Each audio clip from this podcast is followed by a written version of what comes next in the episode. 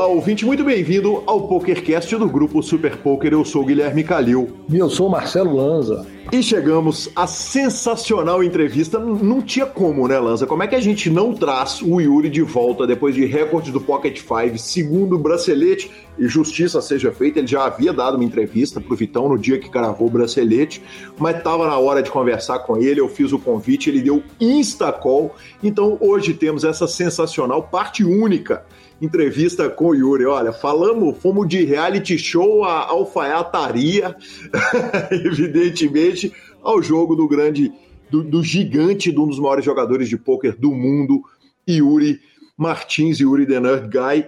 E a gente começa o programa, não poderia ser de forma diferente, com uma triste notícia. Perdemos o querido Fábio Rodrigues, o Mamute, 45 anos de idade. Um grande abraço para toda a família, para o Márcio, que trabalha conosco, e para a família toda. É, o Mamute é uma inspiração para todo mundo que algum dia pegou um microfone para narrar pôquer e só deixa boas lembranças, né, Lanza? É, simpatia única, né? Simpatia ímpar, um cara fora da curva e realmente é uma pena, uma pena mesmo falecimento, né, nos deixar tão cedo. Foda. É, que anos, né, que a gente está passando. Outro dia tivemos que dar notícia da Ruth, e agora é, é, é, passando por isso de outra pessoa que também é uma pedra fundamental na construção do que é o poker. Então descanse em paz aí, querido Mamute. Grande abraço para a família toda.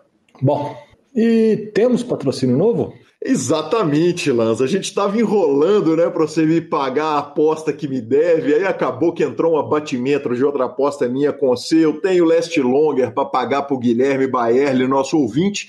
Eis que chega, junto com o PokerCast, o querido Pay for Fun.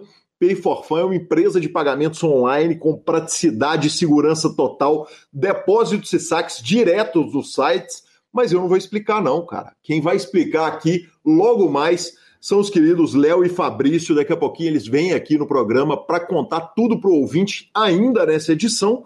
E o que eu deixo aqui nesse começo de programa é o meu agradecimento ao nosso amigo Garrido. Querido Garrido, organizou tudo, nos colocou em contato e sim, temos novo patrocinador. Muito bem-vindo, Pay for Fun. E o programa continua, como sempre, sendo trazido a você pelo Poker for Fun. Se você quer ganhar dos profissionais de poker, não vai ser no Poker for Fun. Aqui é jogo para recreativos e jogo barato. E Fichas.net, troque suas fichas sempre pelo Fichas.net. Perguntas, participações, sugestões, promoções e comentários. O nosso e-mail é pokercast.gruposuperpoker.com.br, Instagram e Twitter, arroba Guicalil e arroba Lanzamaia. Nosso telefone é 31 975 18 9609 para você entrar no nosso grupão de Telegram. E vamos à palavra de Gustavo Eronville do Poker for Fun. Olá, jogador. Eu sou Gustavo Eronville e organizo os melhores home games da internet. Eu tô aqui para apresentar a vocês essa super novidade, o Poker for Fun. O Poker for Fun é um clube exclusivamente dedicado aos jogadores recreativos de poker. Nosso foco é ser um ambiente leve e descontraído para que você possa jogar com outros jogadores não profissionais enquanto se diverte e aprende o jogo. Para conhecer nossos termos e condições, me chama no WhatsApp 31 9928 2881. Repetindo, nosso telefone é 31 99928 2881. O número está na descrição deste programa. E veja se você tem tudo o que precisa para participar do home game mais divertido do PP Poker. Poker for Fun, de recreativos para recreativos. Muito obrigado, Gustavo Eronville. Chegamos à nossa sessão de notícias. Antes de tudo, Lanza, a gente, programa passado, a gente falou da queda do Bitcoin. Você falou, cara, pode ser que essa pauta fique velha rápido demais. No dia seguinte, você já fez a correção ali. Conte pra gente. E o Bitcoin? O Bitcoin corrigiu no dia seguinte, caiu no outro dia, corrigiu de novo. Ele está na famosa trocação franca, senhor. Trocação total. Conseguiu segurar o suporte ali de 30k dólares. O suporte parece que está bem forte no momento, está na casa dos 37. Tomara que subindo. Vamos que vamos, exatamente. A gente precisa que ele suba para que a gente tenha a maior WSOP de todos os tempos, de preferência comigo e com o Marcelo Lanza lá. E por falar em Las Vegas, a gente vai direto, faz a transição direto para uma coisa que não poderia ser mais Las Vegas, notícia direto da Associated Press a Michelle Price foi quem escreveu a notícia, Las Vegas abre uma clínica de vacinação no clube de striptease. Sim, essa é Las Vegas. Essa é Las Vegas. Uh, aliás, a stripper que estava sendo vacinada falou isso para a matéria. Falou: essa é a coisa mais Las Vegas que eu já vi.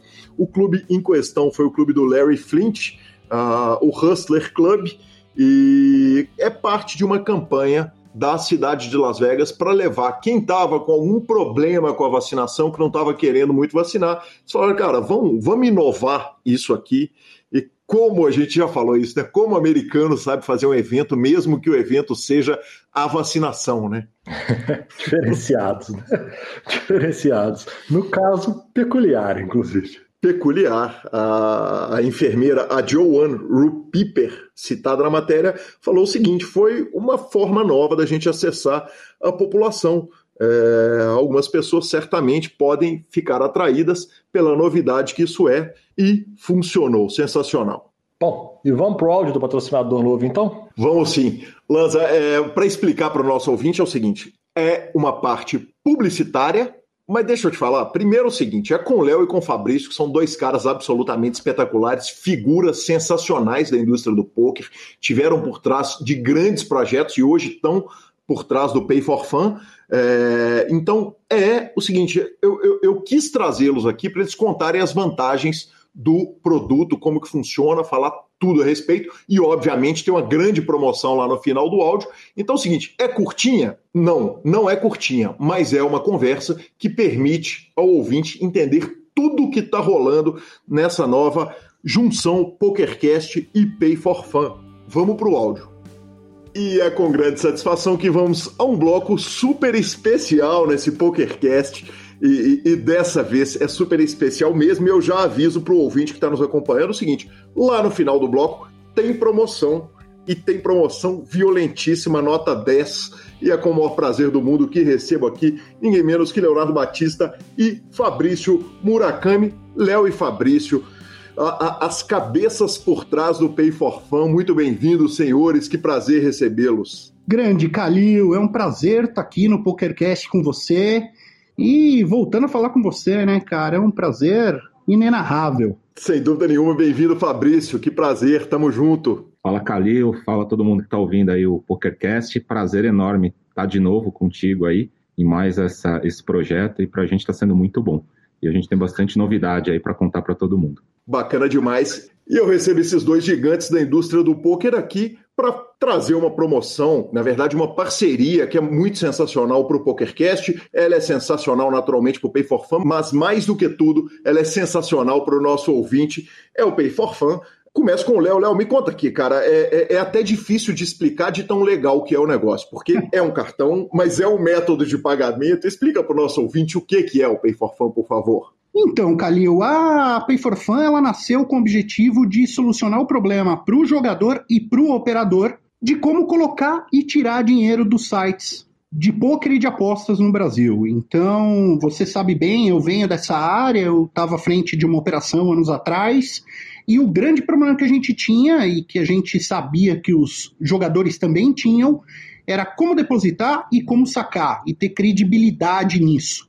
Uhum. E aí uhum. nasceu a Pay. A Pay ela é uma carteira virtual para os teus ouvintes aí estão muito acostumados com Neteller, Skrill, EcoPays, então segue justamente o mesmo modelo, mesma linha. Só que melhor, tá? Só que muito melhor. E aqui, né? Nós somos de dentro de casa, nós somos brasileiros, nosso escritório está aqui, tá tudo rodando aqui, não tem custo nenhum, não tem câmbio, não tem taxa. E a ideia é você depositar e sacar com rapidez e segurança muito, muito fácil. E quando você fala de segurança, você está falando de um sistema que está afiliado ao sistema bancário do Brasil e com todas as garantias do Banco Central, correto? Justamente isso. A Pay for Fun é um arranjo de pagamentos vinculado ao Banco Central. Nós temos autorização do Banco Central, então o primeiro método de pagamento do Brasil para jogo que está associado e que tem licença do Banco Central para poder operar. Sensacional, que legal. E quando o jogador quer fazer é, um depósito, quer dizer, ele está ali, ele quer depositar, por exemplo, no PokerStars, para pegar o exemplo do maior site de poker, do, do, mais importante site de poker do mundo, ele resolveu que ele quer botar ali e o dinheiro está lá na carteira do, do PokerStars, como é que ele faz? Bom, ele cria uma conta na Pay4Fun, www.p4f.com, se cadastre, inclusive, utilizando aí o código do PokerCast, que vai ter promoção aí que a gente vai lançar no final do programa. É, então é importante o pessoal se cadastrar aí ou no link que vai estar tá aí sendo divulgado no PokerCast, ou colocar lá o promo code PokerCast também, que vai ter muita promoção bacana. Aí. Isso aí. Então o pessoal se cadastra na Pay, faz uma validação de conta, é como é exatamente o mesmo processo de abertura num banco digital. Então, dados básicos, validação da conta, a partir da hora que a conta está criada, faz o carregamento da conta através de qualquer método de pagamento disponível no Brasil, ou seja,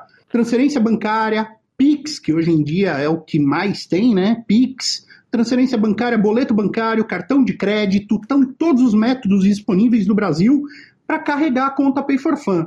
Não tem custo, zero custo. Uma vez a conta carregada, ele vai entrar lá no cashier da PokerStars, selecionar Pay for Fun, colocar e-mail e senha e acabou. A conta carrega automaticamente em segundos, tá? E a liberação de crédito para ele também na Pay for Fun também é em segundos. Basta entrar no nosso atendimento 24 por 7, pedir a liberação ou aguardar que automaticamente vai ser liberado. Bacana demais. Aí, obviamente, o nosso ouvinte tem uma pergunta que é muito simples.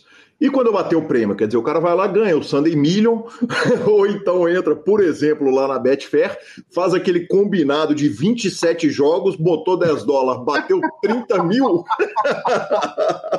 Como é que ele saca esse dinheiro para a conta de volta do Pay for Fun? Então, olha que legal. Aí entram algumas coisas muito legais que a gente, que a gente preparou para os clientes da Pay, né? Primeiro que o saque segue o mesmo modelo do depósito. O usuário entra na parte de saque do site, da Betfair, da PokerStars, Pay for Fun, só entra com o e-mail dele, o valor, bateu acumulada lá 30 mil reais, coloca o valor, solicitar saque. Logicamente que a gente depende do tempo de processamento das casas, processarem o saque do usuário, normalmente é rapidíssimo, principalmente essas casas maiores, o dinheiro vai cair na conta Pay for Fun, na carteira Pay for Fun dele. Na carteira Pay for Fun dele, Calil, ele pode fazer algumas coisas. Então, primeiro, ele pode solicitar um saque. Olha que legal, se ele solicitar um saque para a conta bancária dele através de Pix, é pago em 3 segundos. Que demais, que demais. 3 segundos está na conta do usuário, tá? Se ele pedir por Pix. Se não, o que ele pode fazer, que é muito legal, a gente lançou o Pay for Fun Card Mastercard Internacional. Então ele pode. E aí, Léo, aí eu, eu tomo a liberdade de te interromper, porque é o seguinte: Lógico. eu sou usuário de cartão pré-pago há muito tempo, né? Eu, eu, uhum. eu sou super disciplinado para julgar, mas para gastos no cartão preciso admitir para o querido ouvinte que eu não sou das pessoas mais responsáveis do mundo. Então parei de ter cartão de crédito. E eu sou usuário há muito tempo. E quando eu comecei a usar o cartão Pay for Fun, eu vi que ele é o cartão que todo mundo usa já, para quem usa cartão pré-pago, para Uber, para pedir iFood, para qualquer coisa. É, conta para gente um pouco do cartão, como é que funciona.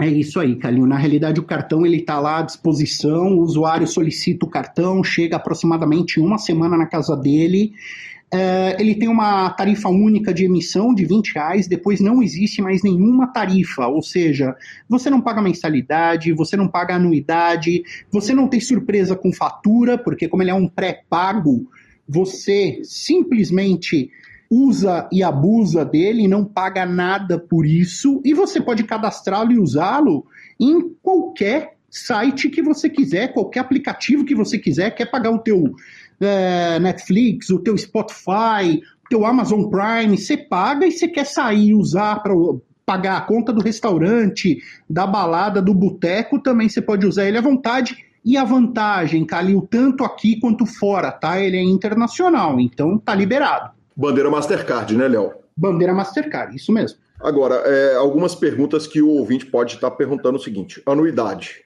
Zero. Uh, precisa ter conta bancária? Zero e não tem consulta alguma em Serasa, SPC, nenhum serviço de proteção de crédito. Perfeito. Então, para usar o exemplo anterior, Léo, é o seguinte: o jogador foi lá, bateu o Sunday Million ou bateu a acumulada. Né? É, tá com uma nota na, na, na, no, no, site dele, no site onde ele joga, onde ele aposta ou onde ele está jogando poker. Ele puxa a conta para o Pay for Fun. Vamos supor, ah, cara, quer saber? Vou mandar esses 30 mil dólares para o cartão. Mandou para o cartão. Se ele quiser devolver depois para o site para depositar, como que funciona esse trâmite? Rapidaço? Tem tarifa? Nada de tarifa e tudo instantâneo, Calil. A transferência do saldo Pay for Fun para o cartão Mastercard é instantâneo, sem custo, e de volta do cartão Mastercard para a conta Pay for Fun, sem custo e instantâneo. É tudo em segundos. Maravilhoso, sensacional, Léo. É, e, obviamente, por último, a gente não pode deixar de falar o seguinte: não tem necessidade de jogar né, para ter a conta lá Nada. no Pay for Fun?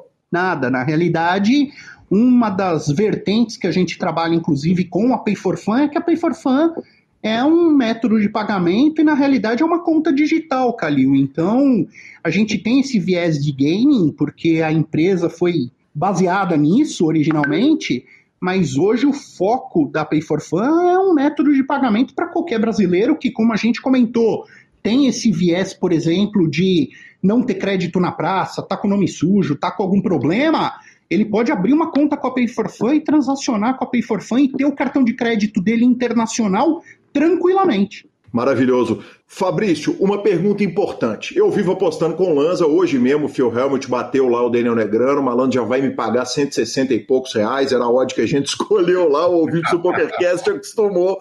Eu tenho minha conta no Pay for Fun, ele tem a conta do Pay for Fun dele transferência tranquilo, quer dizer, mando dinheiro para ele, pago ele, recebo dele tranquilo na paz? Na paz. Você pode escolher seu amigo aí que também tem a conta Pay for Fun e fazer essa transferência direto para ele, assim como receber de outros jogadores também na sua conta. Então isso é um processo bem tranquilo também.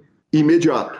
Imediato imediato e só complementando com dupla validação de segurança, tá? Então também a gente se preocupa muito com a questão de segurança das contas, isso é super importante.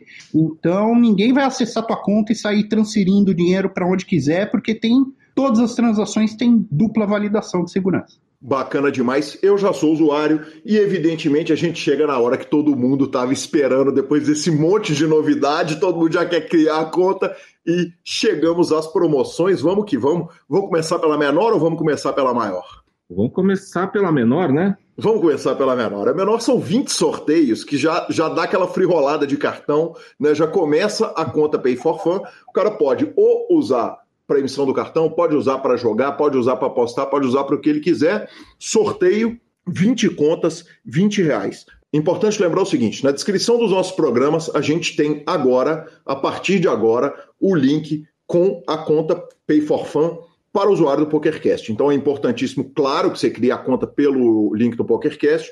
Foi lá, bateu, clicou, abriu. Na hora que você clicar a conta, validou a conta, vamos ter o sorteio de 20 reais em 20 contas, é free roll, basta ir lá e entrar com o promo code PokerCast ou entrar pelo link do programa. E tem uma promoção grande também, é promoção sensacional, hein, turma? Essa é, essa é do coração. Exatamente, porque eu vi. Eu vi a maleta de fichas, o jogo de ficha, e é bonito demais, né? Essa foi feita com muito carinho, o pessoal da, da Real Poker fez as fichas e é um, Bom, a ficha de cerâmica é aquele padrão monstruoso. É padrão real, né? Porque padrão o Gabriel real. é um monstro. O Gabriel né? é um Sim. monstro.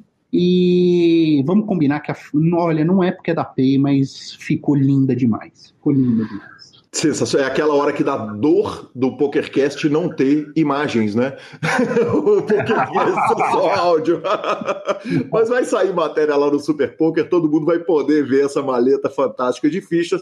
E o sorteio da maleta é o seguinte: também quem entrar pelo link ou o ouvinte que entrar lá no p4f.com, aliás, que site, em que domínio dos senhores. Parabéns a todos os envolvidos. domínio de três letras assim é algo fenomenal. Fenomenal. Quem entrar no p4f.com e usar o código PokerCast na hora da criação da conta ou quem entrar no link que está aqui na descrição de todos os nossos programas, e a partir de agora todos os programas vão sair com o link, já cria a conta, vão estar concorrendo a 20 reais. Esses 20 reais são no final do mês.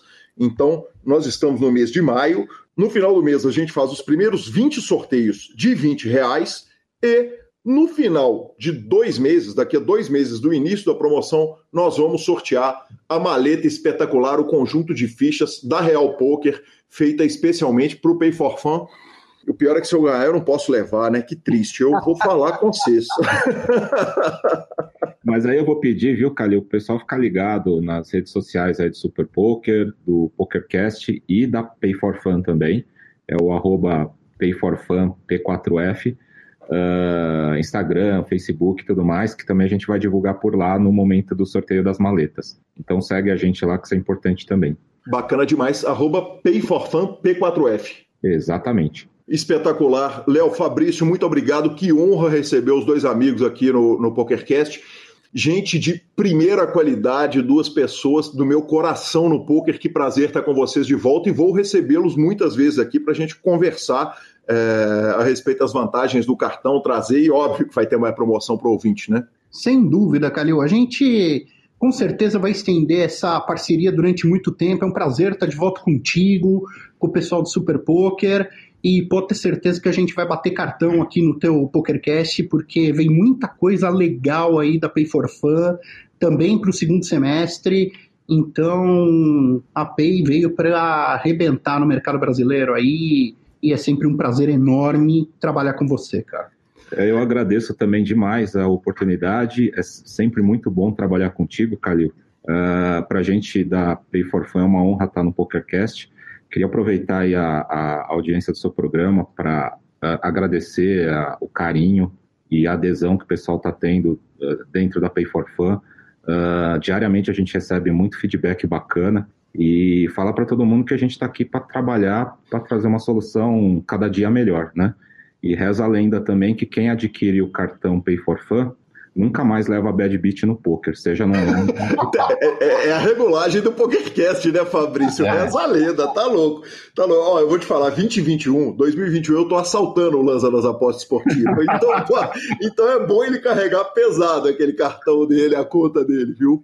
E chegamos à parte que todo mundo estava esperando, evidentemente. Chegamos à nossa fantástica promoção Pay for Fun e PokerCast. Fabrício, Léo, vocês descrevem ou posso começar? Manda bala aí, Calil. Bacana demais. É o seguinte: uh, quem entrar no p4f.com, aliás, que domínio, hein, senhores? Parabéns, hein? Gostou, né? Gostou. Essa de ter um domínio três letras foi algo que foi bem difícil da gente conseguir, mas deu certo no final. Que homens, que homens. Entra. Entra no p4f.com, na hora de criar a conta, você coloca o promo code PokerCast ou você clica no link que está na descrição do nosso programa. O link que está na descrição já te coloca com o promo code PokerCast e cria a conta lá. Quem simplesmente fizer isso, já entra no sorteio inicial, Léo e Fabrício, 20 reais em 20 contas, sem necessidade de depósito, sem nada. Basta criar a conta, é isso? Exatamente isso. Sensacional, maravilhoso.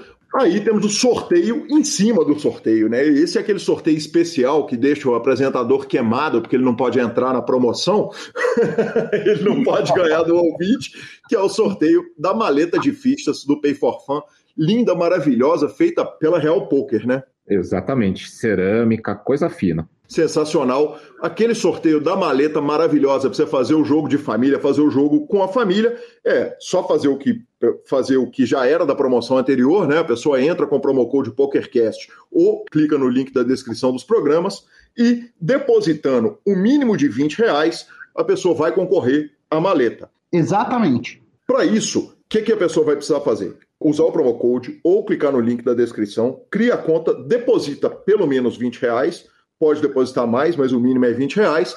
Segue o Pay for Fun e o Super Poker nas redes sociais. Vai ter o post, a foto oficial da promoção lá no Instagram do Super Poker. Você curte a foto, marca embaixo o seu nick mais dois amigos, marcando dois amigos, coloca seu nick, marca dois amigos, moleza.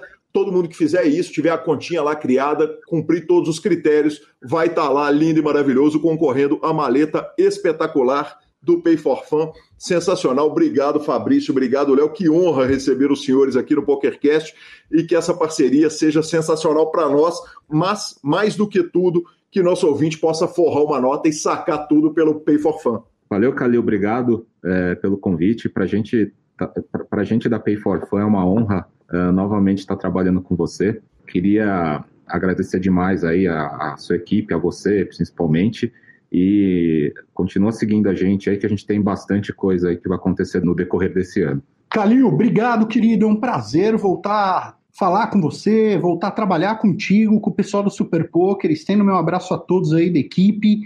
E para os teus ouvintes, fiquem ligados, vai ter muita coisa bacana acontecendo ao longo do ano aí pela Pay. A Pay, nesses três anos, ela tá dentro dos principais sites aí de poker já, 888, Poker Olha, são quantos sites? 155 sites. Peraí, então tem 155 sites atendidos. Basicamente é o seguinte: para falar, por exemplo, de poker, a gente já começa ali. PokerStars, America's Card Room, 888. GG Poker tá engatilhado, né? GG Poker tá na boca do gol. Vai sair. Bacana demais.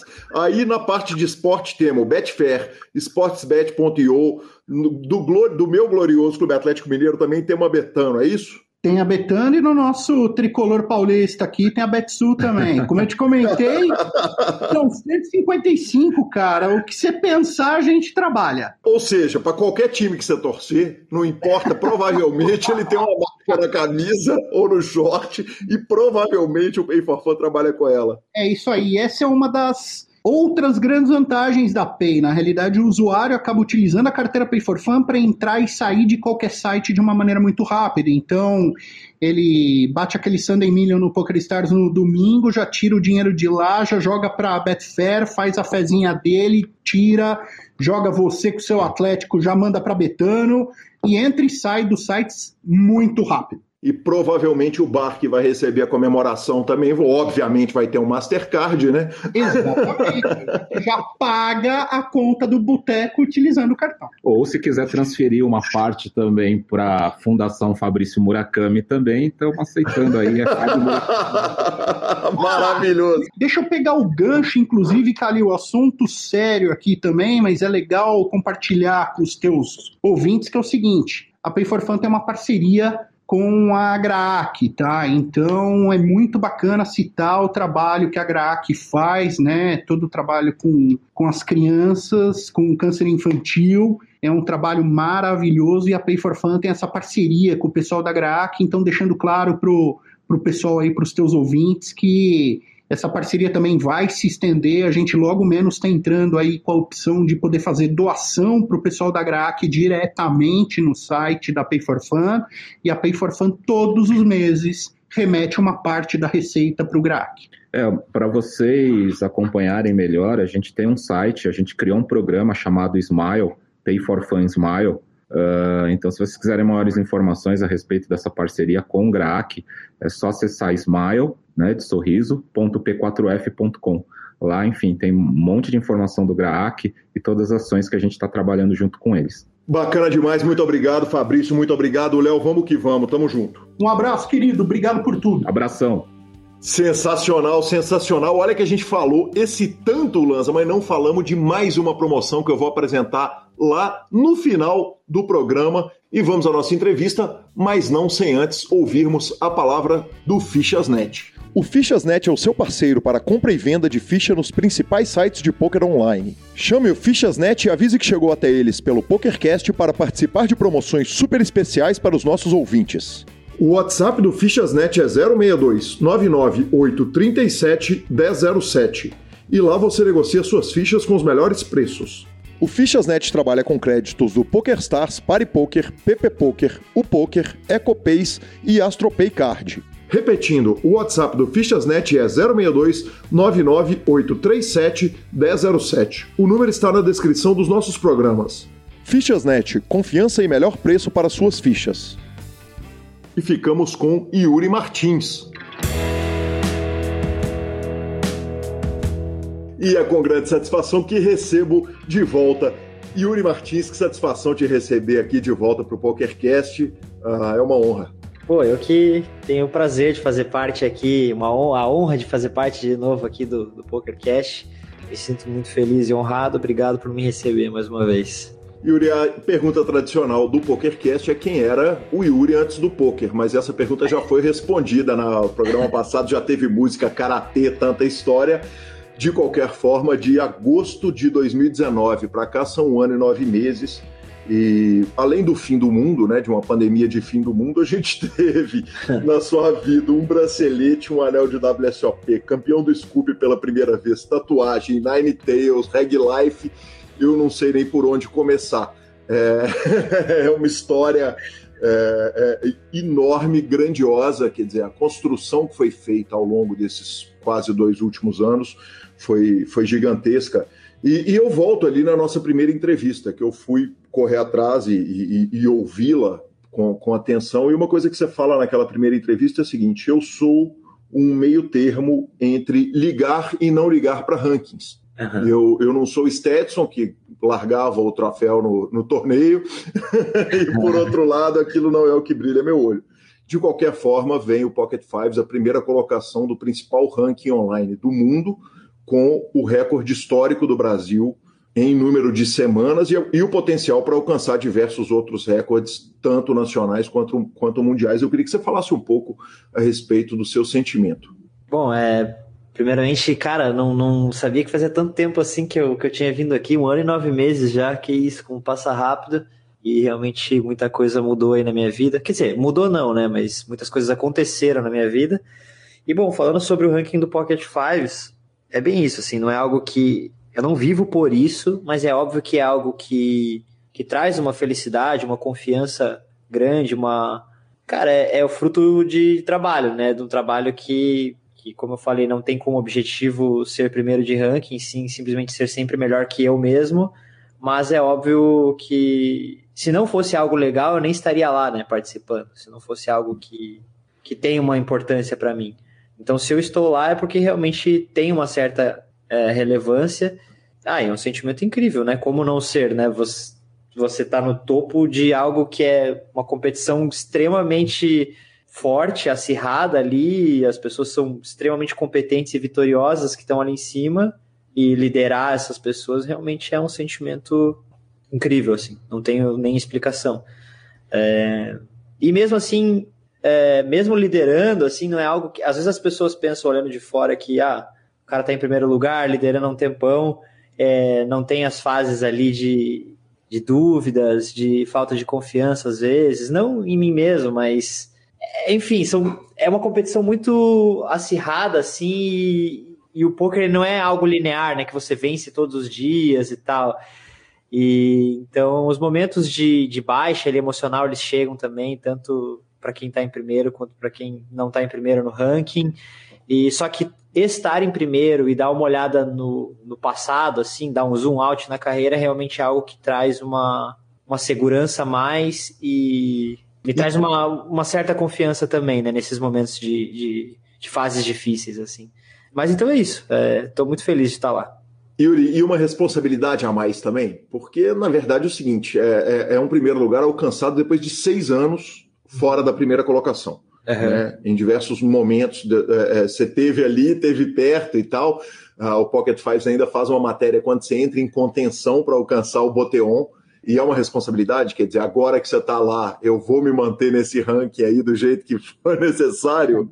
Cara, sinceramente, não muito, assim. É... A única coisa que eu sei é que se eu continuar fazendo. Assim, o meu trabalho, o que eu fiz até agora foi o que me levou até ali. Então eu sei que a única forma de eu me manter é continuar fazendo o que eu, que eu tenho feito, assim. Mas não é, não é o foco da minha atenção, como eu falei, né? O foco é ser melhor do que eu mesmo todos os dias, mas. E se a consequência disso for ficar em primeiro durante o ano todo, que seja, assim será, né?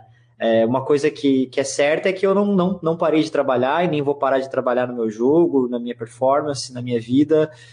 Então, assim, se com, esse, com essa ética de trabalho, enfim, com esse volume e tudo mais, é, eles me levaram até ali, enfim, pode ser que, que eles me mantenham ali por muito tempo. Bacana demais. E, e dá para manter a tarefa? Quer dizer, a volta a gente está num momento de reabertura mundial. O Brasil está um tanto atrasado né, com, a, com a, com a reabertura com a vacinação, mas começam agora a voltar super rollers, quer dizer, vamos ter a WSOP em Vegas, que certamente, caso você opte para uma ida em Vegas, e se for possível também, claro, para os brasileiros vacinarem e irem, é, são semanas que certamente não tem jeito de manter ali é, primeiro lugar no ranking. Você pensa em abrir mão do live para manutenção da colocação? Não, não. É, eu vou. Assim, eu, eu vou, inclusive, semana que vem, tô, tô indo para os Estados Unidos para me vacinar, já pensando no WSOP. Então, assim, como eu falei, eu não jogo por isso, eu jogo para ser melhor a cada dia, para. Enfim. Eu faço as coisas por EV, assim, pensando no poker em si, e como esse ranking ele não tem EV algum, a não ser a, a honra ali de estar em primeiro, eu certamente não tenho motivos suficientes para passar um WSOP, por exemplo, só para me manter no ranking. Então, não, não é meu foco principal, como eu já havia falado. Assim, meu foco principal é, é o EV mesmo do poker e, e conquistar cada vez mais títulos e Bacana demais. Vamos falar um pouquinho a respeito então da ida para os Estados Unidos. Quer dizer, uh, Estados Unidos, fronteira fechada com o Brasil, estou supondo que a, a ida para os Estados Unidos mantém, é, te coloca 14 dias de stand-by em algum lugar do mundo onde você vai fazer uma quarentena, correto? Exato. Uhum. E, só que essa que é a parte boa, né? Nesses 14 dias eu vou para o México e daí do México eu consigo jogar, né? Então, assim, vida segue normal, só que do México. Uh, em relação ao trabalho, eu digo, né? Então, assim, não vou parar de jogar, não vão ser lá 30 dias sem jogar, né? Esses dias no México, provavelmente meu volume não vai ser enorme, né? Mas eu vou seguir trabalhando, assim, estudando e jogando normal. Perfeito. A ida para os Estados Unidos é com família? Aham, com a minha família. Perfeito. E uh, me soa curioso o seguinte: a ida para os Estados Unidos exatamente nesse momento em que, uh, se por um lado estão acontecendo os grandes high rollers, quer dizer, já tem um monte de série anunciada ali para o área, e eu imagino que parte da sua ida deve estar vislumbrando vamos ter torneio de 10 milhões lá no Win e tal, deve estar vislumbrando essa reta de verão por lá. Por outro lado, você acaba abrindo mão da WSOP na Natural Weight. Isso é fato? Quer dizer, de fato, você vai abrir mão da, da, dessa possibilidade de ganhar braceletes online? Não, não, eu vou jogar o WSOP online também. Vai ser uma viagem única exclusivamente para vacinação mesmo. E, assim, os 19 dias que eu vou ficar nos Estados Unidos, eu vou, vou também aproveitar para ficar um pouquinho de férias, ficar com meu filho. Nós vamos para Orlando, então provavelmente vamos aproveitar os parques ali e tudo mais. Então, essa viagem específica não é pensando em poker, né? É, na verdade, pensando no WSOP, porque nós não sabemos se até lá estaremos vacinados aqui no Brasil, então eu prefiro garantir já que é um momento que não tem muitas séries e aí eu consigo voltar antes de começar a, a próxima série, né? Yuri, então o plano é jogo zero nessa ida? A princípio, sim. Existe uma possibilidade, assim, que, que eu acho que eu posso adicionar algum jogo aí no meio, que seria se eu, assim, se eu conseguir tomar a vacina de uma dose só, aí eu tenho tempo para pensar no que fazer, né? Aí, que é a da Johnson. Então, mas assim, eu não sei se dá para escolher, sabe? De qualquer forma, teria que ser alguma coisa ali na Flórida, provavelmente ali no, é. no Hard Rock que tá, que tá acabou de bater o recorde do, histórico do WPT em número de entradas, né? Sim, vai ter mais um, acho que não sei se é WPT, mas vai ter um evento, um main event lá de 3.500 dólares o Bahia e eu não lembro quantos milhões garantido, mas é um evento grande assim. Então, esse seria o mais próximo ali que daria para jogar. Bacana demais. Yuri, é, a, a a volta do Super High Roller está anunciada. Quer dizer, o, o, o área agora volta a fazer os, os torneios grandes e a coisa está pipocando nos Estados Unidos, né? O, o, o poker voltou grande demais, voltou robusto demais. Nós tivemos ontem uma, uma queda da, da criptomoeda e gravamos o programa, que é o programa do Dalton Robot, que inclusive jogou com vocês né, no, no, no time sub ali do, do Nine Tails. E, e, as criptos poderiam ter afetado muito o mundo do poker, né? A queda das criptos, mas a gente já viu que as criptos já embicaram para cima. Obviamente, isso pode ser uma notícia velha, mas, mas o live nos Estados Unidos vai ser uma coisa maluca. O plano é só WSOP ou, ou, ou vamos olhar para US Poker Open e aquele, aquelas outras séries também? É, eu vi que o US Poker Open vai acontecer em setembro, né? É, Poker Masters também, eu acho. Não, acho que Poker Masters vai acontecer em setembro. Não lembro, um dos dois. E o que eu penso assim é é que eu sou eu tenho a minha família e eu dou muita importância para isso então assim eu acho que não é muito viável ficar três meses fora assim sabe por exemplo uhum. o WSOP eu pretendo ir para a série inteira mas a partir da metade da série ali a minha esposa e meu filho já vão e ficam juntos comigo lá, então fica muito mais fácil. Agora, pegar toda essa reta, eu acho que vai ser um pouco difícil. O que pode acontecer é eu jogar o WSOP e aí decidir jogar alguns eventos do final do ano, ali, o WPT que sempre tem, eu nem sei se vai ter esse ano, mas é, ainda não vi a, a grade do ano todo, mas aquele WPT, o Five Diamond do Bellagio é um que me interessa muito. Então, uhum. enfim, eu não sei qual, qual vai ser o, o, o destino e qual vai ser o meu futuro, mas sim, eu tenho muito interesse em jogar só que ficar assim três, quatro meses longe da família é impossível. Então, assim, eu jogo, vou jogar só se, se eu conseguir voltar para o Brasil ou se eles forem para lá ficar comigo, enfim.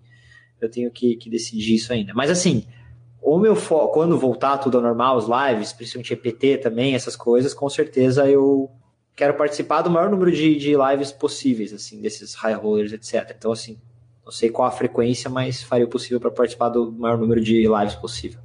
Legal demais, Yuri. É, na entrevista passada eu te perguntei a respeito dos Super High Rollers. Quer dizer, você já estava voando, né? Já estava brilhando, tinha acabado de ganhar o primeiro bracelete.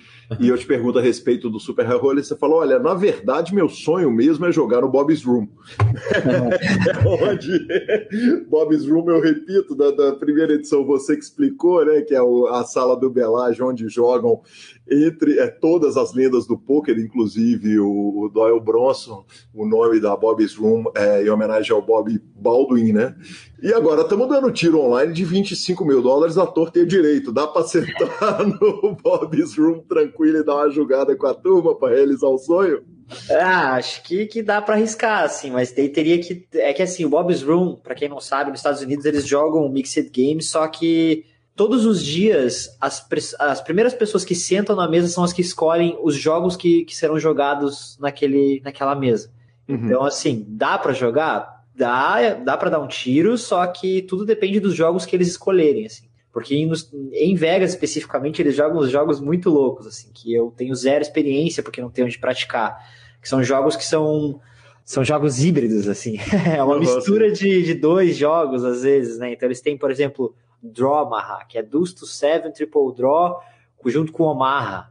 Eles têm Res Dug. É, tem é. Res Dug, que é tipo Res misturado com Badug. Então, cara, tem, tem Ace to Five também, que é um jogo de draw que eu tenho zero experiência. Então tudo depende de como eles estiverem jogando ali. Já teve, já, eu já consegui ver dias que eles estavam jogando, por exemplo, quatro jogos. Que os quatro eu poderia jogar. Uhum. Mas também eu já vi dias que eles estão jogando lá infinitos jogos que eu nunca vi na minha vida, que eu jamais sentaria, porque é um jogo super caro e eu não vou pagar tão caro para aprender esses jogos, né? Sim. Eu teria que jogar baratinho ali. Então, assim, dá para tentar dar um tiro, né? Mas tudo depende dos jogos que.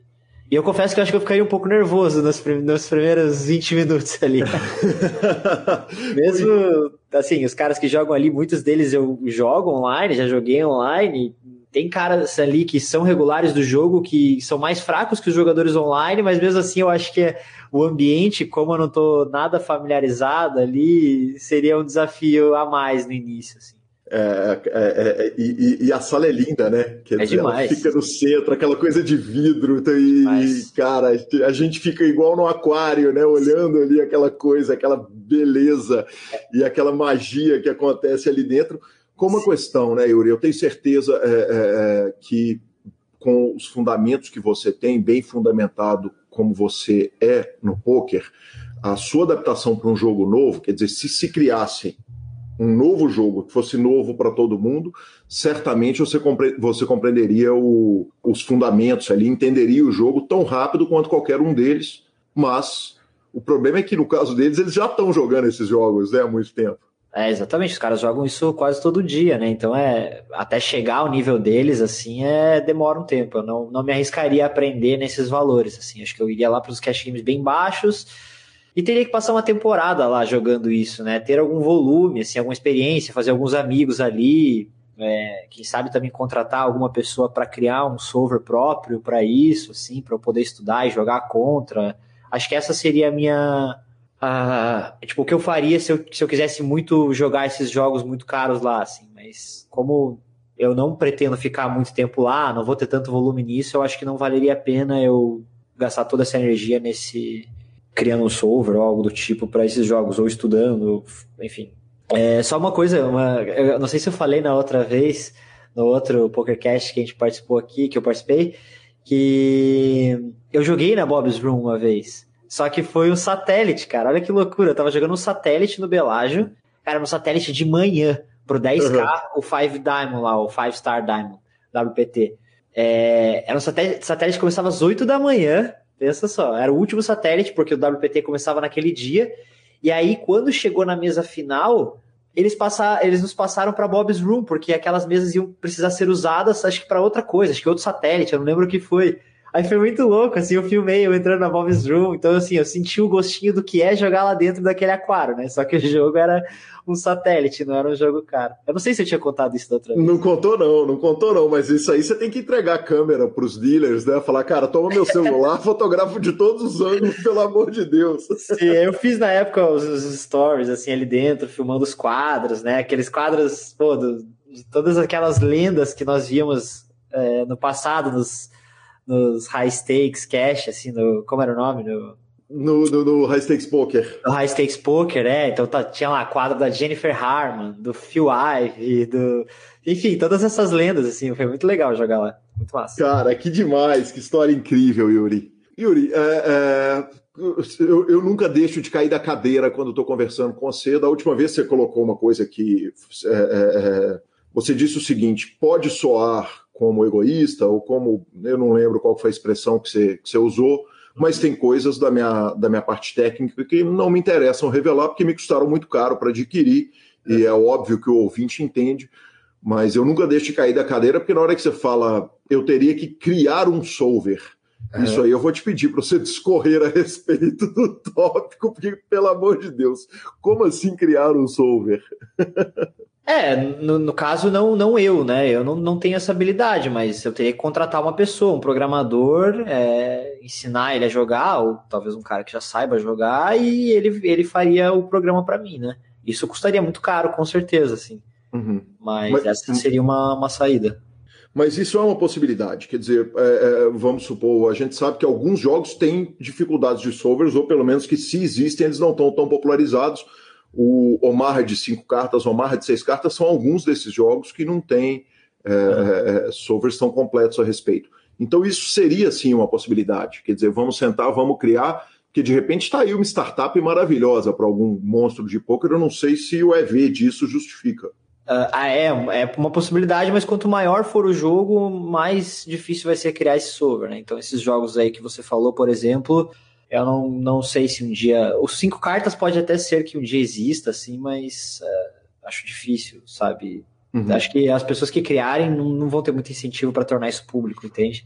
Uhum. Elas vão ter um diferencial tão grande que o EV delas vai ser tão grande que não, não sei, não, não vejo muito sentido. Da mesma forma que eu não compartilharia se eu tivesse criado esse solver de, sei lá, Dug, vamos supor, esses uhum. jogos loucos aí, né? Provavelmente eu não faria um solver para um jogo só, óbvio, né? Mas é, enfim, esses programadores têm, têm a, a capacidade de fazer isso com certeza. Que bacana, sensacional.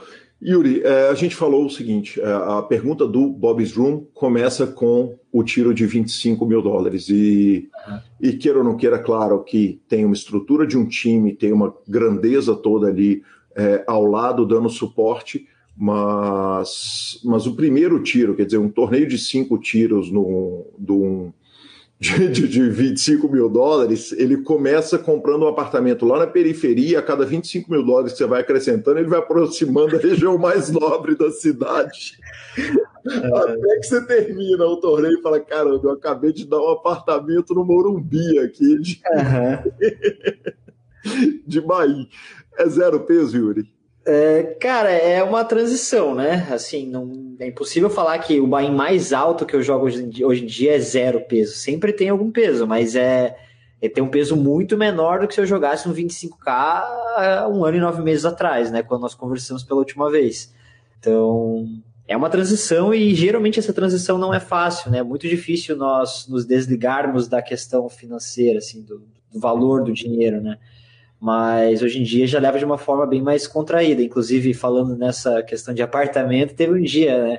Eu tive a minha pior sessão em número de dinheiro, né? Não em número de bains. Durante essas séries que aconteceram agora, apesar das séries terem sido muito boas para mim, eu tive a pior sessão da minha vida e eu falei isso, assim, a gente brinca, né? Às vezes é, entre nós ali que, pô, perdi uma, um apartamento em, sei lá, em Balneário Camboriú agora. Mas é óbvio, não tem sentido pensar dessa forma. Nós só brincamos com isso justamente porque é algo que fica óbvio que nós não pensamos dessa forma, senão não teria nem cabimento jogar jogos desse tipo, né? Se isso nos afetasse dessa forma, assim. Se nós pensássemos toda hora, ah, o que, que eu poderia ter comprado, ou na hora que você tem um prize lá grande, ah, o que, que eu posso fazer com esse dinheiro? Isso basicamente hoje em dia não existe.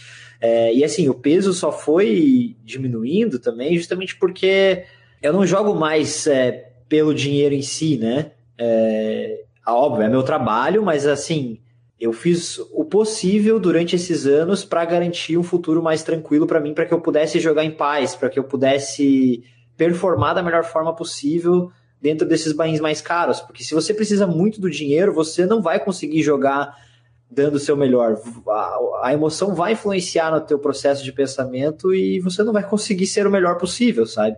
Então, assim, chegar o momento em que você joga apenas para ser o melhor possível é muito prazeroso, eu diria é muito bom também porque você consegue realmente performar o seu melhor. Não é aquela coisa, ah, estou na bolha do 25K, não vou usar aqui, não vou fazer a jogada mais correta, só porque ela tem um EV um pouquinho maior do que o Fold, por exemplo, é, só porque eu preciso do dinheiro. Você vai lá e você vai aplicar tudo o que você sabe, você vai fazer as jogadas que tem o maior EV a todo tempo. E você, assim você vai gerar os melhores resultados, enfim, menor variância e por aí vai. Yuri, é natural que nesse ponto de carreira é, você teria separado dinheiro. O seguinte, esse aqui é o que eu vou viver, esse vai me dar tranquilidade para seguir com a minha vida. Caso dê tudo errado, ao caso eu largue o poker amanhã e, e, e um bankroll completamente à parte do no poker. É o caso? Ah, com certeza. Eu acho que misturar as duas coisas é, é loucura, né? Porque vai causar justamente isso que eu falei. É, quando você mistura as duas coisas, você vai depender daquele dinheiro que tá, tá no poker para você pagar suas contas no mês seguinte. É óbvio que no início não era assim, né? No início eu realmente dependia ganhar, de ganhar todo mês para conseguir viver. E, mas na verdade, o que aconteceu no início da minha carreira foi aquela grande lição que eu quebrei. E por que, que eu quebrei? Porque eu ganhei bastante em poucos meses e eu achei que sempre seria daquela forma. Uhum. E o que aconteceu? Eu tirei muito do dinheiro que eu tinha para jogar para pagar luxos da minha vida pessoal. Por exemplo, eu comprei coisas que eu não deveria ter comprado, porque eu achei que seria sempre daquela forma. E não era, né? Basicamente, eu não tinha dinheiro para me sustentar lá, uma, uma. Eu sempre falo, uma reserva de emergência seria o quê? Uns 12 meses para você sustentar algo assim. Uhum. Eu não tinha isso e eu me dei o luxo de comprar coisas que eu não podia comprar, entendeu? E daí eu quebrei por conta disso, porque meus bank rolls eram misturados e também eu achava que eu ia ganhar sempre. Então, o que, que seria o correto eu fazer naquela época, né? É, eu ganhei bastante dinheiro, sei lá, em três meses lá, eu tirar uma parte desse dinheiro, deixar como reserva de emergência. Poderia comprar um luxo ou outro? Sim, mas pequeno, né? E não exagerar nos luxos e continuar jogando caro, que nem eu fiz, né? Peguei uma fase ruim, continuei jogando caro e aí eu acabei quebrando, obviamente. Então, assim, é, primeiro que eu não tenho uma vida, eu não, não esbanjo muito, então, assim, eu não preciso de infinito dinheiro para viver, eu não, sei lá, entende? Então, eu fui, depois que eu quebrei, eu coloquei isso em mente, assim, eu não quero que isso aconteça na minha vida, isso não vai acontecer na minha vida nunca mais, eu não quero ter mais essa sensação, e a partir daí eu fui deixando os luxos de lado, obviamente, e fui guardando dinheiro pensando muito mais no meu futuro, assim. Uhum. Então, chegando nesse momento, eu não vou falar assim que ah, o dinheiro tem zero impacto, o dinheiro que eu ganho. Óbvio que não, né? O dinheiro ele tem um impacto, mas é muito menor. Como eu falei, eu sempre procuro é, entender que uma reserva de emergência boa seria uns 12 meses do meu custo de vida, algo assim, ou 18 meses, sei lá. E se eu tiver isso, eu consigo performar em paz, né? Posso jogar em paz porque eu sei que se eu perder quatro meses seguidos, eu não vou precisar do dinheiro, eu vou estar ali tranquilo. Então, sim, é... o foco, acho que de todo jogador de poker deveria ser esse. Não só jogador de poker, das pessoas geralmente que não tem. Até pessoas que têm salário fixo, cara. No mês seguinte você pode ser despedido, você nem sabe o que vai acontecer no futuro próximo. Então, assim, eu recomendo que as pessoas sempre tenham uma reserva de emergência, né? Principalmente quando se trata de poker, que é um, que é um, ou, enfim, bolsa de valores, qualquer coisa que você trabalhe que tenha muita volatilidade, eu acho que isso é mais essencial ainda. E mulher e filhos ajudam nessa resposta, claro. É, exatamente. É que assim, quando eu era mais novo, eu também, eu, eu e meu irmão, nós sustentávamos nossos pais, então eu tinha essa responsabilidade também. Só que eu era moleque, né? Então, assim, eu não tinha consciência de que eu não ia. Eu era moleque e eu não entendia da natureza do poker, entende? Então, assim, eu não era muito bom e eu, eu achava que eu ia ganhar daquela forma para sempre. Eu achava que aquilo ia acontecer com uma frequência muito alta, sabe? E, porra, daí foi uma responsabilidade bizarra. Daí é óbvio que, que hoje em dia É, eu também tenho essa responsabilidade, responsabilidade da, da esposa e filho e tudo mais, mas assim, eu aprendi desde aquela época já. Sim, justiça seja feita o seguinte: pode até não ter ganho daquela forma para sempre, mas ganhar para sempre está no caminho, né? É, é essa é a, é a meta especialmente no esporte em que a longevidade ela fala muito a respeito do jogo, né? Quer dizer, então a gente olha hoje para os grandes jogadores de pôquer e uh, a principal característica que a gente procura no jogador para entender o tamanho dele no cenário mundial do pôquer é o longo prazo. Né? E quando você fala de um jogador que há seis anos atrás estava em primeiro do, do, do, ranking no Pocket Fives e seis anos depois volta a, a, a ocupar essa posição, mostra que tem alguma coisa de muito diferente ali, né, Yuri? Ah, eu não sei, é difícil falar de nós mesmos, é é, essa é a meta do poker, né? Assim, e parece que falando um pouco sobre esses seis anos que eu, enfim, não, não apareci no, nos rankings ali, e não isso não é porque eu, sei lá, não estava estudando tanto quanto eu estudo hoje, ou porque eu sou muito melhor hoje, é simplesmente por, por decisões que eu tomei no meio da minha carreira, assim, né? Alguns anos tomei a decisão de não participar do ranking também, e outros, e a maior parte desse tempo eu decidi por não jogar muitos torneios, né? Eu uhum. muito focado nos cash games, o que me deu uma bagagem grande para sustentar uma variância menor hoje em dia nos torneios, né? Porque se eu não tivesse esse período de, sei lá, desses seis anos aí que nós falamos, três ou quatro deles eu quase não joguei torneios. Eu jogava mais em séries, jogava nos domingos, e o resto eu jogava cash game. Então, Sim. às vezes parece assim, ah, tipo, você tá fazendo alguma coisa diferente agora, você tá estudando mais. Pelo contrário, eu acho que é, tô, tô, sendo a mesma pessoa, porém meu foco agora é 100% em torneios e né, outras, nessas outras épocas foram os cash games e tal, nos mixed games, que aí sim trouxeram essa experiência para eu conseguir ter uma variância menor hoje em dia, ter resultados mais constantes, etc. Então, esse período longe dos rankings, ele não foi um período em vão, assim, não foi um período que eu fiquei de bobeira estudando pouco, enfim. Pelo contrário, foi um período que eu estudei muito também e é o que, que também ajudou nesses resultados de hoje em dia. Bacana demais, Yuri. Chegaram dois projetos muito grandiosos, muito grandes na sua vida, que são Nine Tails, evidentemente, e a Reg Life, é, uma comunidade para o poker brasileiro. Vamos começar pela Reg Life, falar um pouquinho. A, a Reg Life, é, é, é, é, a gente pode até falar um pouco menos dela, porque nós tivemos aqui com presida, né? É. Querido Mário Júnior veio para cá, falou, contou a história, contou para gente. eu queria que você falasse a respeito do seu sentimento com a Reg Life, porque ela me parece mais uma forma de devolver à comunidade Uhum. É, do que efetivamente um projeto, vou ganhar dinheiro com isso, vamos fazer um, um, vamos fazer o show do milhão aqui. é, eu, a gente até falou uma vez numa aula da, da Reg Life, assim, é, comentou sobre esse assunto, porque uma pessoa nos perguntou qual era a nossa motivação para fazer aquilo e tal, né?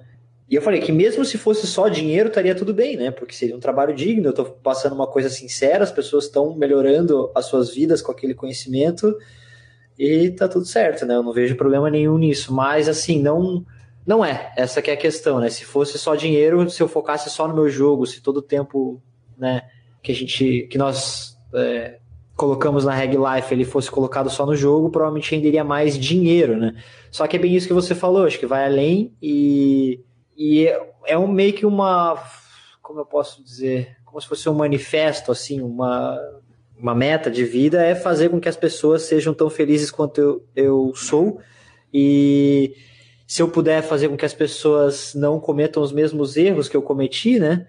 É, isso é, já é uma grande coisa para mim, uma grande vitória. Então, basicamente, a Reg Life está ligada com esse propósito que eu tenho.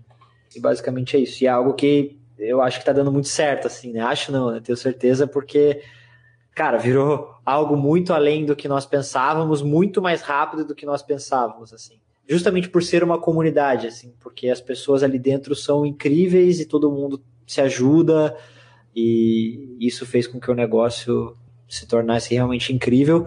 E, cara, eu daria há 12, 13 anos atrás, quando eu comecei a jogar, se tivesse algo assim, cara, seria incrível, minha evolução teria sido muito mais rápida, eu teria cometido muito menos erros. Então, acho que nós, eu pelo menos, da minha parte, do meu propósito, acho que está sendo cumprido bem ali com a Reg Life. Estou muito feliz.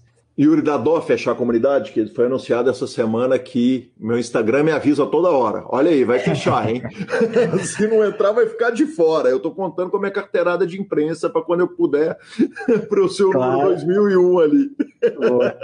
Cara, é... sim e não, né? Porque é difícil, cara, manter um trabalho com esse... de excelência, assim, com, sei lá, mais que duas mil pessoas realmente é, é bem complexo, assim, precisaria de uma equipe muito maior do que nós temos agora.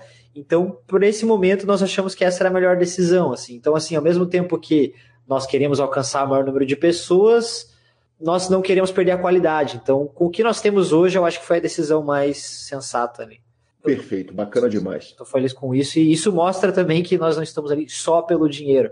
É óbvio que o dinheiro faz parte de tudo, óbvio que faz. Assim, nós nós estamos entregando um trabalho bem feito, nós, precis, nós temos uma equipe muito grande, nós temos custos também, então assim, é, acho que o dinheiro faz parte disso, mas não é a, a primeira, não é a prioridade. Bacana demais. E temos o Nine Tails. Nós já temos outros convidados no Nine Tails, então a gente nem precisa é, aprofundar tanto, é, porque o Seiji já confirmou a presença aqui, uma presença rara, né? Um cara que é super preza pela descrição. Então ele confirmou e logo, logo vai estar aqui com a gente. Estamos super honrados, nós, o Super Poker e o PokerCast, claro, é, por recebê-lo para contar mas eu queria que você falasse também um pouco a respeito do momento atual do Nine Tails, porque eu estou aqui com o ranking do Pocket Fives aberto na minha frente. E Yuri Martins está na primeira colocação. Na quarta colocação mundial temos o Bruno, aí os dois portugueses em quinto e sexto, né? É a língua portuguesa voando, mas aí, décimo terceiro, Pabrits, décimo quarto, Vigar, aí décimo quinto temos o Boteon e o, o e décimo sexto Brusque, que não são na NTUs, mas eu queria que você falasse um pouco a respeito desse momento, porque é realmente um negócio inacreditável é, o que o Nine Tails tem dado de manchete para a gente da mídia, né? Impressionante. Cara, realmente é, foi talvez, é, quer dizer, talvez não, foi a melhor coisa que aconteceu na minha carreira. É, ter me juntado, ter me aproximado ainda mais desses meus amigos, porque eles já eram meus amigos, mas nós tínhamos interesses individuais ali, né, em relação ao poker e, e assim, nesse momento compartilhar todas essas coisas com eles, compartilhar todo o nosso conhecimento foi algo que, pô, me fez crescer em todas as áreas da vida. Em relação à técnica no poker, eu não preciso nem nem falar, assim, cada um com a sua qualidade ali, cada um com a sua forma de jogar e de pensar o jogo me ajudou a crescer muito, assim. É, eu espero que eu também tenha ajudado eles a crescer também. E enfim, os resultados são fruto disso, assim, eu acho que nada vence um trabalho bem feito, né? Eu acho que smart work é um trabalho inteligente é muito mais eficaz do que só o hard work, né? Que as pessoas pregam tanto hoje em dia, né? Esse trabalho duro, duro, duro. Então, assim, nós trabalhamos duro, mas eu acredito que é o grande diferencial é o que nós trabalhamos, né? Uhum. Então, é, acho que é isso que nos diferencia nesse momento dos outros grupos, enfim, dos outros jogadores, assim, é, esse sucesso, na verdade, é devido a isso, assim. Então, acho que nós, nós cometemos vários erros é, durante esse caminho, assim, é incrível, as pessoas pensam que, ah, de, de, fato, em relação a resultados desde o início teve bastante sucesso, assim, mas, cara, nós cometemos erros grandes, assim, grandes mesmo durante a caminhada em relação à administração, em relação ao conteúdo, em relação ao que cada um joga e tudo mais. Mas tudo isso fez parte da nossa evolução e hoje em dia estamos muito maduros e muito unidos, assim. É, isso é a parte, essa é a parte mais legal. É natural que você não vai me contar a respeito de erros, eu não vou te perguntar. É, foram assim, falando de. É, acho que os erros Pelo menos ali elencar uma, uma, uns três ou quatro grandes erros que você olha, que você fala, caramba, aquilo dava. Ainda bem que a gente corrigiu aquilo. Ah, eu acho que o principal é isso, do que jogar e do que estudar, assim. E entender uhum. que cada um tem o seu momento. Essa foi, a, foi a, isso é algo que, que, tivemos que aprender com o tempo. É, não tem como colocar todo mundo num pacote só e falar assim, não, vai jogar todo mundo isso e enfim. Cada, um tem o seu tempo, cada um tem a sua seu emocional ali, tem umas pessoas que são um pouco mais sensíveis a swings, pessoas que são menos pessoas que têm mais conhecimento teórico, outros menos. Então, acredito que os erros foram basicamente nesses quesitos, assim. Em relação também a, a dividir as tarefas, do que cada um vai estudar. Então, acho que hoje em dia nós estamos organizados e com essa organização e o trabalho inteligente, eu acredito que é só o começo, assim, de tudo que aconteceu, nós estamos bem no, no início da nossa história. O, o, vamos lá torcer ainda acontece? Ou hoje em dia chegou num ponto que o Pabrito está na reta final ali para um, dos valeram 200k e aí você nem liga GG e você fala, ah, cara, o que aconteceu vai acontecer, eu já joguei demais essa semana. ah, não, a gente torce, com certeza, pô. Nós torcemos até em torneios menores, assim. Se, se, assim, quem estiver disponível ali, né? Se não estiver jogando muita mesa e tal, estamos sempre na torcida um pelo outro. Uhum. Então, acho que essa. O dia que isso se perder, assim, vai ser até estranho, assim, né? é, ganhar torneios é bom, não adianta, né? Sendo você ou sendo um amigo que você torce ali, né? Então, enfim. Eu, pelo menos da minha parte, eu digo que eu adoro torcer e digo que eu fico muito mais nervoso torcendo do que jogando. Bacana demais. Yuri, o que, que muda na sua preparação psicológica de dois anos para cá? Quer dizer, o pré, no, no, além da preparação técnica, evidentemente tem uma preparação que é a parte mental, que você falou muito a respeito dela, mas eu, eu, eu queria saber se houve evolução, porque houve uma diferença enorme nos bains, houve uma diferença enorme daquele momento para agora, é, nos fields, né, nos adversários que você está enfrentando. É, mudou alguma coisa na preparação geral psicológica, de Rose, os métodos todos que você usava? Não, mudanças não teve, o que teve foi apenas, apenas não, né? Que na minha opinião é uma das coisas mais importantes aí da, da minha carreira, de, qualquer jogador, que é o amadurecimento, né? Então, uhum. eu acredito até que o próprio Ninetales me fez amadurecer muito mais rápido, com todas as experiências que nós compartilhamos, então o que aconteceu foi realmente só esse amadurecimento. E em relação às coisas que eu fazia, eu sigo fazendo, né?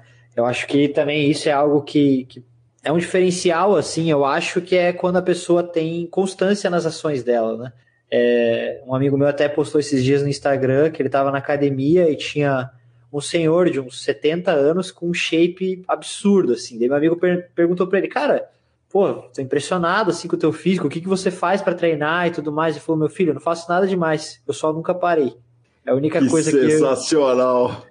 Que eu fiz. Tipo, então assim, às vezes a pessoa pensa, nossa, o cara deve, deve malhar o tempo todo e deve ser aquele cara super viciado em academia e tudo mais. Ele falou, não, cara, não faço nada demais, me alimento normal, faço academia normal, só que eu nunca parei. Desde os meus, sei lá, 18 anos até os 70 eu nunca parei. E eu acredito que. Acredito não, né? Isso é algo que aconteceu comigo, que acontece. Eu nunca parei de fazer as coisas que eu faço, sabe? E, e, aí essa constância vai trazendo amadurecimento, vai trazendo. Não são mais é, atividades, são hábitos, né? Uhum. Então, e tudo isso faz parte desse amadurecimento e tal, e desse crescimento em todas as áreas. Seja nos estudos no poker, como, sei lá, preparo físico, mental, alimentação, etc. É aquela coisa, eu acho que dietas, por exemplo, não são eficazes, mas uma reeducação alimentar vai ser muito eficaz porque é algo que vai durar, né? Algo que vai ficar, vai, vai ser realmente eficiente, né? Não vai ter aquele efeito sanfona. Isso quer dizer que eu não como a pizza? Pelo contrário, quando eu fui no, eu faço um acompanhamento com, com um médico aqui de Floripa, e uma das coisas que eu falei para ele quando eu fui a primeira vez, há anos atrás, eu falei, é, cara, eu amo comer uma pizza uma vez por semana e eu como a pizza inteira. Uhum. Daí ele olhou pra mim, cara, para mim parece ok, porque tua alimentação é sensacional e você fazer isso uma vez por semana não, não, me parece que vai afetar no longo prazo ali a sua vida, porque tua alimentação é extremamente boa, regrada e tudo mais, você come super bem, come de tudo. Falei, ah, então fechou, então, então a gente pode continuar trabalhando. Yuri, é, o, grupos feitos na Tails, quer dizer, agrupamentos de jogadores não são exatamente uma coisa nova, né? Eles é. provavelmente começam lá na corporação, quando eles sentaram para jogar contra o Andy B, o milionário banqueiro texano, em que os jogadores juntaram ali se, e, e, compartilharam conhecimento, compartilharam técnica, juntaram dinheiro para enfrentar um cara que tinha o bankroll infinito. É, depois a gente teve o grupo mais notoriamente dos, dos alemães, né? É, aquela turma que juntou, e agora temos o Nine Tails é, mostrando para o mundo que isso funciona maravilhosamente bem. Tem assédio externo, quer dizer, gente que pede para entrar, que gostaria e, e, e, eventualmente tenta, tenta dar uma entradinha ali, dar uma... Cara, nunca nos pediram para entrar no Nine Tails em si, mas eu já recebi muitas mensagens no Instagram para criarmos um time ou algo assim, mas não é do nosso interesse. Assim, uhum. nenhuma pessoa, nenhum regular chegou para nós assim, falou assim, não quero entrar no grupo de vocês, isso não aconteceu. E internamente, cara, eventualmente surgiu um nome ou outro que nós poderíamos convidar, mas nunca chegamos a, assim, nunca passou de uma conversa, sabe, normal, assim, não foi nada sério, assim. Uhum. Tiveram alguns nomes que um dia a gente já citou e falou assim: ah, talvez ele caberia aqui dentro, mas. Enfim, envolve muitas coisas, né? Hoje em dia nós temos um projeto muito sórdido já, com muito conteúdo, etc. Então, assim, custaria muito caro para alguém entrar e eu acho que dificilmente alguém teria o interesse de, de pagar isso para entrar, porque é difícil você confiar de olho fechado em algo que você nem viu ali, né? Você nem sabe o que, que tem ali dentro de conteúdo e tudo mais, mas enfim, nós acho que não, não teria como alguém entrar nesse momento, assim. Bacana demais. Yuri, é, vamos caminhando para o final da nossa hora e não vamos deixar de trazer aqui um documentário, meu caro. vamos ter um documentário de Yuri, que coisa sensacional. Me fala tudo a respeito, tudo que não for segredo a respeito disso, por favor. Cara, esse documentário ficou lindo, assim. Eu confesso que me emociona toda vez que eu vejo. Eu já assisti várias vezes. É, até mesmo para sentir aquela coisa que eu falei no início da nossa entrevista aqui, do zoom out, assim, de você tirar o foco do momento presente e dar um e passar por toda a tua carreira, tudo que aconteceu para se tornar mais grato e também mais confiante. E quando eu vejo esse documentário, meu Deus, é emocionante. Foi uma produção que nós fizemos junto com, com, a, com Gustavo Boa, que foi a mesma pessoa que gravou aqueles vídeos do Poker Masters quando eu fui. Ele é um cara sensacional, simplesmente um dos melhores no que faz. E, cara, e não foi fácil, cara. Foi, eu nem sei exatamente quantos dias de gravação nós fizemos, mas, cara, no final eu não aguentava mais ver a cara deles na minha frente e nenhuma câmera na minha frente, cara. Sério mesmo. Aí eu percebi o quão difícil é, é, enfim, fazer parte, não necessariamente de um reality show, mas o quão difícil é fazer parte de um documentário, de um filme. Cara, é muito cansativo e é muito difícil gravar. Muito. Para quem não tem experiência, pelo menos, né? Então, assim, não foi fácil, mas o resultado. E o Mário falava isso, assim, que quando eu visse o resultado, aquilo valeria a pena, assim, eu, eu falaria, pô, velho, valeu cada segundo ali. Mas enquanto a gente tá gravando, não dá para perceber muito isso, não. Mas quando saiu, cara, meu Deus, maravilhoso. E o lançamento do documentário ainda não sabemos quando vai ser, é, mas vai ser em breve. Faltam algumas coisas ainda para terminar nele, coisas de, de cor, áudio, são detalhes, assim, alguns refinamentos só. Em breve teremos aí o lançamento desse doc. Vai ser massa.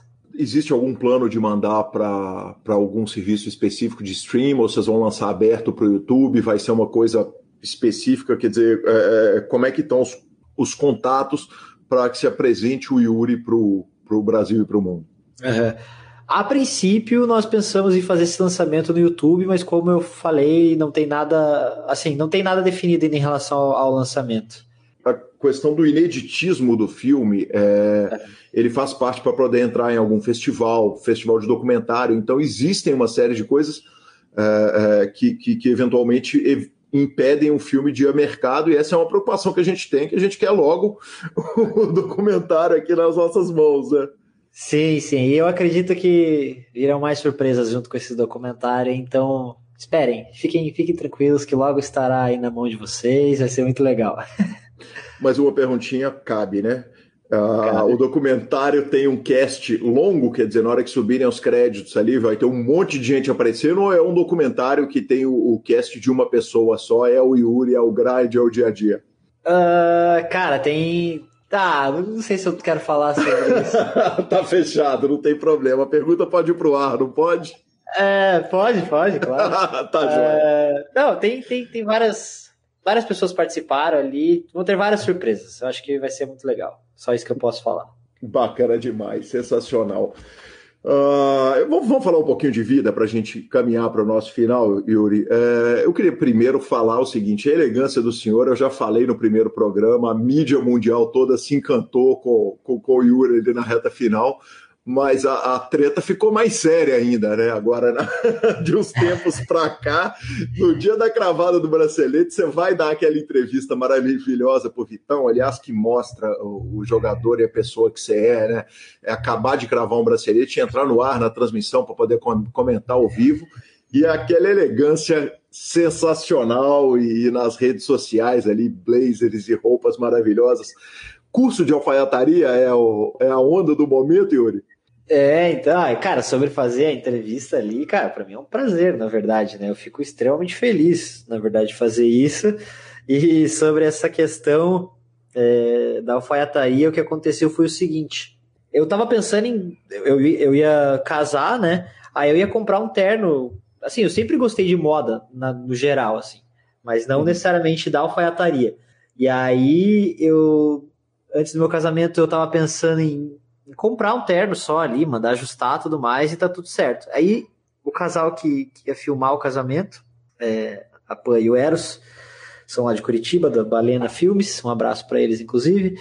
É, eles falaram assim, ela falou na verdade, oh, por que, que você não vai num alfaiate aqui de Curitiba, que nós conhecemos ele, ele é muito bom, assim, o cara é, pô, é novo, o cara é super é, moderno, assim, o cara se veste bem pra caramba. Eu falei, bom, Vamos ver, né? Você tem o Instagram dele aí. Peguei o Instagram do cara, pô, o cara se vestia bem mesmo. Assim, eu falei, pô, que legal, né? Falei, bom, vou lá, óbvio, né? Marquei um horário naquele mesmo dia pro dia seguinte. Aí eu cheguei lá, cara, o cara tava impecável, assim. O cara tava se vestindo. Ele tava com uma roupa muito massa, assim. Eu olhei e falei, meu Deus, eu quero me vestir igual esse cara. Nunca tinha visto um cara tão bem vestido, né? Enfim, batemos o papo ali sobre é, terno do casamento, ele deu várias ideias e fechou. Acabou por aí a conversa. Mas eu saí com isso na cabeça. Eu falei, pô, o cara, umas combinações diferentes, assim. Enfim, daí passou uns dias eu falei, cara, vou perguntar para ele se ele não dá uma consultoria de moda ou algo assim, né? Aí eu mandei uma mensagem, ele falou, sim, eu dou. E aí eu fechei. Pra ele montar o seu estilo. Para ele te montar, quer dizer, ajudar com o armário, ajudar com o estilo e, e, desenhar Exato. ali um visual pro Yuri. Uhum. Exatamente. E tudo todas as coisas que tem a ver comigo. Então, assim, ele, pergun ele fez um questionário, assim, ele fez várias perguntas antes de simplesmente fazer aquilo, assim. Então ele perguntou muita coisa sobre o meu dia a dia, eu mostrei foto, ele, ele, pediu também fotos que eu me gostava, fotos que eu não gostava, e também é, referências do que eu gostava e do que eu não gostava. E aí essa. Aí começou essa parceria. Então, a princípio, nós fechamos algo assim. Era, é, teve a consultoria, então ele ia me ajudar a comprar tênis, essas coisas assim. Ele viria até aqui, Floripa, é, ia ver meu guarda-roupa, ia ver tudo que prestava, o que não prestava, e as coisas que prestavam estavam de outro tamanho, ele ia ajustar. Então até isso envolvia, foi realmente uma coisa muito completa. E além disso, ele faria seis calças, seis camisas e dois trajes completos. E uhum. daí assim começou a parceria. Então começou com as coisas bem básicas, assim, com cores bem sólidas. É, justamente para fazer essa transição, né, para não parecer um personagem, o cara se vestia de um jeito e do nada o cara tá se vestindo lá com um suspensório, com a coisa xadrez, não foi assim que essa transição foi feita, né? Comecei simplesmente mudando o corte da calça, mas ainda continuou com cores bem ali preto, tranquilo, branco, etc. E aí com o tempo que eu fui ganhando confiança, fui me interessando mais, eu fui ousando um pouco mais no, no estilo. E aí também, depois de um tempo, eu me apaixonei tanto por esse mundo que eu também comecei a estudar um pouco sobre isso e ter aulas até de como produzir uma calça, etc., que é algo realmente fascinante quando você coloca a mão na massa por um tempo que você vê a complexidade daquilo e o quão artesanal é aquilo. Por isso que, é, cara, eu nunca dei tanto valor, né, a isso, assim. Aí quando você vê o quão Cara, é muito detalhe, cara. E o quão complexo é fazer uma calça ou uma camisa, etc. Eu comecei a dar muito mais valor, assim. Foi algo muito legal. E eu sempre gostei de arte no geral, né? Como eu já havia falado, assim. Gostei sempre de moda também. Então, assim, participar disso, da, do processo de criação disso, foi algo que, cara, foi sensacional, assim. Eu gostei muito e pretendo estudar muito mais. É óbvio que nesse momento eu não tenho tanto tempo quanto eu gostaria para fazer isso Afinal, eu tenho meus hobbies, tenho minha família, tenho poker, então tudo isso já me toma muito tempo, mas é algo que eu no futuro próximo eu darei muito mais atenção assim e quero ficar bom nisso também. Na parte de criar, né, as coisas. Yuri, e você acaba dando uma puxada na esposa, né? Porque não dá para você andar com aquele estilo e ela não tá acompanhando também o estilo. É, isso foi muito legal também, porque Isso, ela, ela começou a perceber esse cuidado maior que eu tenho, né, com, com essa questão das roupas, e ela também começou a se cuidar muito mais. E é muito legal, cara, muito legal mesmo. E assim, é como eu já até postei sobre isso, não é sobre status ou algo do tipo, tanto que eu nem uso coisas de marca em si, sabe? É, bom, enfim, uma coisa ou outra é meio inevitável. Você vai comprar um tênis, ele vai ter alguma marca, né? Mas é, não é algo que, que me importa ter uma logo gigante de uma marca X ou Y. É mais sobre o cuidado mesmo, assim. E eu acredito que isso faça bem até pro, pro casamento, não só para minha autoestima, mas pro casamento em si. É, você fica uma pessoa mais atraente, a pessoa não fica te vendo sempre com aquela mesma cara e tal, principalmente para mim, né? Pô, eu trabalho em casa, então é muito mais confortável eu ficar todo dia de, de bermuda ali e tal, mas eu acredito que isso tenha dado um up até nessa questão, assim, a forma que a minha esposa me vê é mais agradável, digamos assim. É, essa é uma pergunta que, é, que eu, na hora que você foi contando, eu coloquei aqui na pauta. Quer dizer, uh, até aquela tarde de moletom e havaianas ou croques, ela ainda existe em casa, claro. Claro, claro. Não, com certeza. Eu acredito que é até essencial, né? Assim, eu não sou um, sei lá, um cara, sei lá, quadrado, né? Que ah, todos os dias eu tenho que jogar daquela forma X ou Y vários dias, é, principalmente em séries, quando o período de grind é muito longo, assim, em relação ao número de dias, cara, eu pego e vou no sofá e fico sentado no sofá, grindando com o notebook no meu colo, jogando três mesas e de calça de moletom, entendeu? Escutando alguma coisa ali na televisão. É, então, assim, existe esse equilíbrio, assim, não sou um cara xarope, assim, que fica o dia inteiro de terno e gravata. Yuri, o Dom é cobaia? Separa o menino, Dom, seu filho. Evidentemente, separa o menino e vai tirar a medida para fazer o terninho para ele ou não? Cara, ele, ele, ele, ainda. Eu não fiz ainda. Nós não fizemos ainda uma roupa para ele de alfaiataria, mas nós gostamos muito de brincar com essa questão das roupas, assim, com ele. Gostamos de, de deixar o menininho na, na estica ali, deixar ele bonitão. que demais. E a pandemia é, atrapalhou demais? Porque eu imagino, cara, você tá comprando roupa, tá fazendo roupa e não tem para onde sair, não é de arrancar o cabelo, não, cara? é, cara, é... realmente. Mas ah, se pensar bem, foi até bom, né? Porque agora realmente tem um guarda-roupa que eu realmente gosto, né? um guarda-roupa sólido ali. Não é entupido de roupas, mas são roupas que combinam muito bem entre elas. E vai ser legal quando, quando eu puder usar mais, assim. E até eu tava torcendo para ficar um pouco frio aqui, porque eu queria usar algumas roupas que eu tinha, que ele tinha produzido e eu não tive a oportunidade de usar. Então agora eu tô aproveitando. Nem que seja, sei lá, ontem eu tive que ir até o Detran, por exemplo. Uhum. Aí até o Detran eu coloquei uma roupa que eu gostaria muito de ter usado antes, assim. Então eu tenho aproveitado agora um pouco mais. Yuri, é zero incômodo eventualmente. Você, obviamente, na hora que você bota uma roupa de alfaiate para chegar no Detran, você tá overdressed, para usar uma expressão que eu acho que não tem em português, cara. Uhum. né? O underdressed e overdressed, o, o, o, vestido abaixo ou vestido acima, é, é, é, eu não, não, sei se tem correspondente em português. Chegar no Detran assim atrai atenção, quer dizer, atrai o olhar? É que assim, né? Eu acho que deixou de ser um personagem, né? Eu não tô vestindo daquela forma para aparecer ou algo do tipo, e é uma coisa que eu mesmo incorporei, né? Então é um cuidado que eu realmente tenho. Então aquele sou eu mesmo, saca? E assim, você falar às vezes de roupa de alfaiataria, a pessoa fica muito presa a pensar que eu saio de terno e gravata e é isso aí. E não é bem uhum. assim, né? A alfaiataria, principalmente assim com o Marcos, que é com quem eu faço, que é o Dom Bernardino, ele é um cara extremamente moderno, então nós conseguimos incorporar um estilo mais urbano a, as minhas peças principalmente. Então, assim, apesar de usar coisas costuradas por um alfaiate, muitas pessoas vão me olhar e vão falar assim, cara, pode ter comprado isso numa loja, numa Zara, quer dizer, não pode ter comprado numa loja necessariamente, porque uhum. é muito diferente o. Ah, enfim, ele, ele, gosta de criar, né? Ele gosta de colocar bolsos onde geralmente não tem, etc. Mas assim, não é uma roupa que o cara fala, meu Deus, que cara quadrado, sabe? O cara é um advogado, por exemplo. Não uhum. é bem assim, sabe? Eu acho que pode ser uma coisa descolada ao mesmo tempo, sabe? Então, por exemplo, ontem ao Detran eu não fui com traje, por exemplo. Eu fui com uma calça que inclusive é de malha, porém ela é um, um corte mais de alfaiataria. Fui com uma camisa por fora da calça, um casaco. Então, assim, eu tava informal, mas com cuidado, sabe? Era algo que o caimento estava perfeito e o estilo estava um pouco diferente, mas não era algo formal, assim. Eu tava de tênis, não tava de sapato, algo do tipo. Então acho que tem esse lado da alfaiataria que eu mesmo não conhecia. Eu também achava que a alfaiataria era algo mais quadrado e, e me surpreendi com, enfim, é um mundo de oportunidades e de, de criação, assim, de... É muito legal, cara.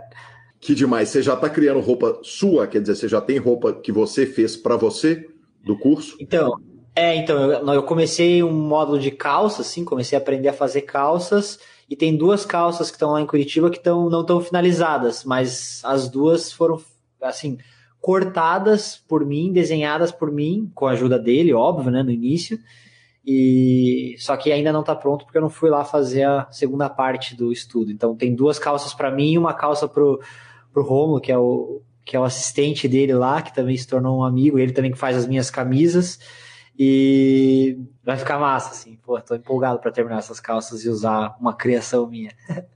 Que demais. Então, prontinho para ir pro reality show. O senhor que já tem toda a experiência de, de WSOP, transmissão, documentário, televisão, uh, vídeo instrucional, tamo pronto, né, Yuri? Ai, ai, cara, eu não sei se eu, se eu aceitaria essa bucha aí, não, cara. Acho que prefiro ficar onde eu tô agora e... Eu digo um reality show de alfaiataria, quer dizer, ah, tá. alguma coisa do tipo o, aqueles caras que fazem facas e espadas e etc. Poxa, seria sensacional um convite desse, hein? Você tá é louco, sensacional. Aí sim, daí algo, isso seria algo que, que me interessaria. E é um assunto nada a ver, falou em reality show. O ano passado, retrasado, acho que foi quando o BBB contratou aqueles influencers, um olheiro do BBB me ligou, cara. e tomou instafold ou, ou chegou a ser cogitado? Não, ele falou que, que, que, o perfil até que se encaixava e tudo mais, perguntou se eu tinha interesse e eu falei que eu ia pensar, mas na verdade eu não, daí eu não tinha interesse, assim. Mas foi engraçado, eu até me surpreendi. Não sei se era um trote ou se era real, mas. ah, Parecia... certamente devia ser real, cara. Por Parecia ser real. Trote? É, foi muito é. aleatório, assim, tipo, muito aleatório mesmo. E, e o cara não vai passar um blefe no C? É, se passou bem, bem, bem jogado. Mas é que foi bem no ano também que os influenciadores entraram no BBB. Então, eu, aí quando eles é que eu não ninguém sabia disso, né? Aí quando eles entraram que eu entendi, eu falei, ah, pode ser por isso que o cara tem entrado em contato, né, e tal. Não que, assim, nem Sim. se compara com o tamanho dos influenciadores que entraram lá, mas, enfim, foi algo interessante, foi algo engraçado. A minha esposa demorou a acreditar, porque eu sempre sou o cara que faz as piadinhas sem graça, sabe? Aí eu falei, pô, parece, parece ser verdade. Yuri, se a gente tivesse o Yuri dentro do Big Brother, a gente ia conhecer lados do Yuri que a gente nem imagina na hora que meter ele 24 horas por dia, ou botar na xepa para comer só arroz, ou soltar bebida alcoólica na, na madrugada. E, o que, que ia aparecer do Yuri que ninguém viu? Cara, eu acho que. Ah, talvez eu ia ter os momentos de queimado ali, assim as pessoas talvez não, não, não conheçam muito esse lado meio queimado, assim. Mas queimado que eu digo, ah, talvez as pessoas me entenderiam, assim, se algo injusto tivesse acontecendo, eu ficaria bem queimado e tal, e com falsidade, essas coisas, eu não ia. Sei lá, acho que eu seria um cara bem sincero, assim, eu não sei se seria bom ou, ou ruim, eu até nem sei, não, nunca parei para pensar nisso, obviamente, mas acho que a minha estratégia de jogo seria só isso aí mesmo. E daí o lado que as pessoas talvez não conheçam seria esse lado meio queimado mesmo. Hoje em dia eu não sou tão queimado, mas, mas enfim, se mexer demais ali, às vezes eu fico um pouco. sensacional, sensacional. Queria agradecer ao Mário Júnior, que ajudou pra caramba, e ao 22 Enuts, o Gustavo Mastelotto, que também passou aqui, e encerrar com a última pergunta, que é a primeira tatuagem, depois de. Quer dizer, hoje em dia virou raridade, né? Nós temos mais tatuados do que não tatuados nas nossas gerações. E, é. e a primeira tatuagem já bem adulta, eu queria que você contasse um pouco a respeito e, e falasse, falasse dela. Ah, na verdade é uma tatuagem bem pequena que é... quando eu morei na Austrália, nós criamos um laço muito forte de amizade com as pessoas que moraram conosco lá. Uhum. Então eram amigos que eu, assim, eu não conhecia eles, né? E aí passei a conhecer lá e eles viraram realmente grandes amigos. E um dia surgiu essa ideia: ah, vamos fazer uma tatuagem de galera e escrever o 803, que foi o apartamento que nós é, moramos lá na Austrália. Daí foi basicamente isso. Eles vieram nos visitar aqui em Floripa. E daí um dia a gente, ah, vamos fazer o que aquela tatuagem que nós falamos. Então é uma tatuagem pequena, assim. Mas é um assunto. É, a tatuagem é algo que eu acho que é muito legal ter feito nesse momento é, de vida, assim, que eu já tenho maturidade, já tenho minha própria vida, já tenho, enfim, todas as tatuagens que eu pensei em fazer no passado, eu acho que eu não tem a ver comigo hoje em dia, assim, seria algo meio. Eu acho que tatuagem também é uma história que você conta, enfim. Não, não, não digo que eu me arrependeria, né? Mas uhum. eram coisas que não, não faria novamente, assim. Hoje em dia eu tenho uma cabeça diferente em relação a isso e em breve eu vou fazer uma outra com o Zanotto, que é um, artista lá de Curitiba, ele é artista plástico e tatuador. E, e aí essa sim vai ser uma tatuagem um pouco maior, um pouco tem a ver que ilustra um pouco melhor o meu momento atual, as coisas que eu passei na minha vida também, esse amadurecimento. Na verdade, essa, essa tatuagem vai mostrar muito isso, assim, esse amadurecimento. E eu nem sei ainda exatamente como vai ser, porque por ele ser um artista muito incrível, eu amo os quadros dele, enfim, tudo que ele faz ali, eu deixei muito livre para ele fazer o que eu passei assim coisas que eu achei elementos que eu acharia importante ter mas da forma dele assim então eu nem sei o que vai sair e tô ansioso por isso assim é, só ia terminar aqui assim, se fosse para dar um conselho, sei lá, pro meu filho, por exemplo, eu falaria isso, cara, espero você ficar um pouco mais velho, mais maduro, que daí eu acho que você vai ter mais certeza do que você vai fazer, você não vai fazer simplesmente pelo hype, assim, sabe? Sensacional. O artista vai desenhar e um tatuador vai tatuar, correto? Ou o artista é tatuador também? Ele é exatamente a mesma pessoa. Ele, ele pinta ah, quadros e ele também é tatuador. E assim, as tatuagens dele são bem. Principalmente no momento atual, ele tá com um estilo bem nessa pegada, assim, parece que ele tá pintando uma tela. Então o traço parece um pincel, não parece muito uma agulha de tatuagem, sabe? Isso eu acho incrível, assim, porque eu amo arte e eu acho que vai ficar. Ah, enfim, vai ser exatamente do jeito que eu gosto, assim, do, estilo de coisa que eu gosto, assim, como se fosse um quadro mesmo. Sensacional, Yuri. Eu preciso te agradecer, cara, por essa hora nobríssima, mais de uma hora, né? Me deu mais do que eu pedi. Espetacular, sempre sensacional conversar com você. E eu vou pedir hoje o seguinte: o, o jabá da Reg Life e do, do Nine Tails não tem jabá. Da Reg Life nós já falamos pra caramba. Eu acho que era importante deixar o Instagram do uh, Alfaiate, né? Quem sabe? Ah, fechado. É, o Instagram dele é Dom Bernardino Club. E o do, do, tatuador aí que eu falei também da cidade artista plástica é Zanotto Studio ou Zanotto Vitor. Um deles ele posta só quadros e o outro só tatuagens. Zanotto é o nome dele. E, enfim, legal, o Instagram do, do, do, Marcos, do Alfaiate, tá sempre lá no meu. Em todas as postagens eu coloco o Instagram dele, justamente porque esse, esse amadurecimento que eu disse que veio no poker, ele veio também nas roupas também, assim. Eu acho que dá para perceber essa transição, esse amadurecimento também agora nas roupas, assim. Acho que eu, não que eu, tô, eu, que eu tenha me vestido, que eu esteja me vestindo como um velho, mas eu tô me vestindo de uma forma mais, mais madura mesmo, assim, não é mais tão moleque, assim, sabe? E, enfim, isso, tem, isso me fez muito bem.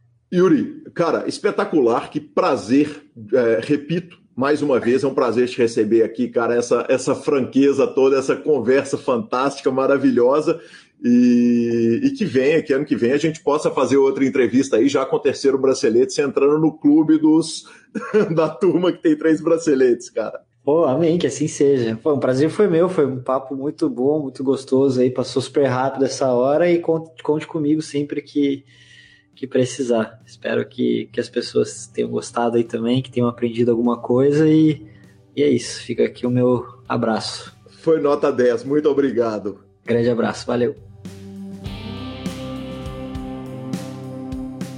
Sensacional, sensacional, Marcelo Lanza Maia, que demais, cara, que demais. Cara, conversar com o Yuri é, é, é, é, sempre uma coisa mágica, né, velho? Que cabeça iluminada, muito obrigado, Yuri, que certamente vai estar logo, logo aqui no PokerCast novo, né, Lanza? Quem sabe com o terceiro bracelete. Tomara, tomara. O homem que coleciona prêmios de seis dígitos, é uma, uma máquina. Exatamente. Aliás, se o Super Poker fizer aquela campanha com os jornalistas e com as pessoas da indústria de quem vai trazer bracelete para o Brasil, não tem jeito, né? Ele vai ser unanimidade. Ah, vai. Não tem escape, né? Talvez ele e mais um senhor tal de Bruno Boteon.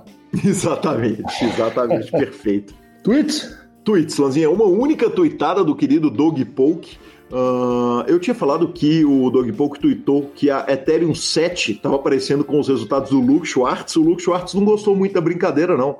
Logo depois que acabou o programa passado, ele respondeu o seguinte no tweet do Poke: Imagina ser o Dog. Você quer ser amado por todo mundo, mas você é tão impossível de se gostar que até você se odeia. Eu continuo batendo o PokerStars pelos últimos cinco anos e quando você parou, você estava numa downswing de 600k, sabendo que você era o spot e que você não poderia bater o jogo.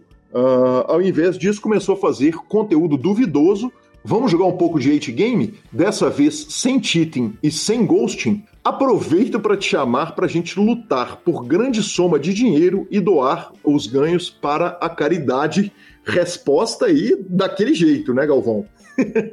Sentiu? Sentiu, Galvão, sentiu o Tino.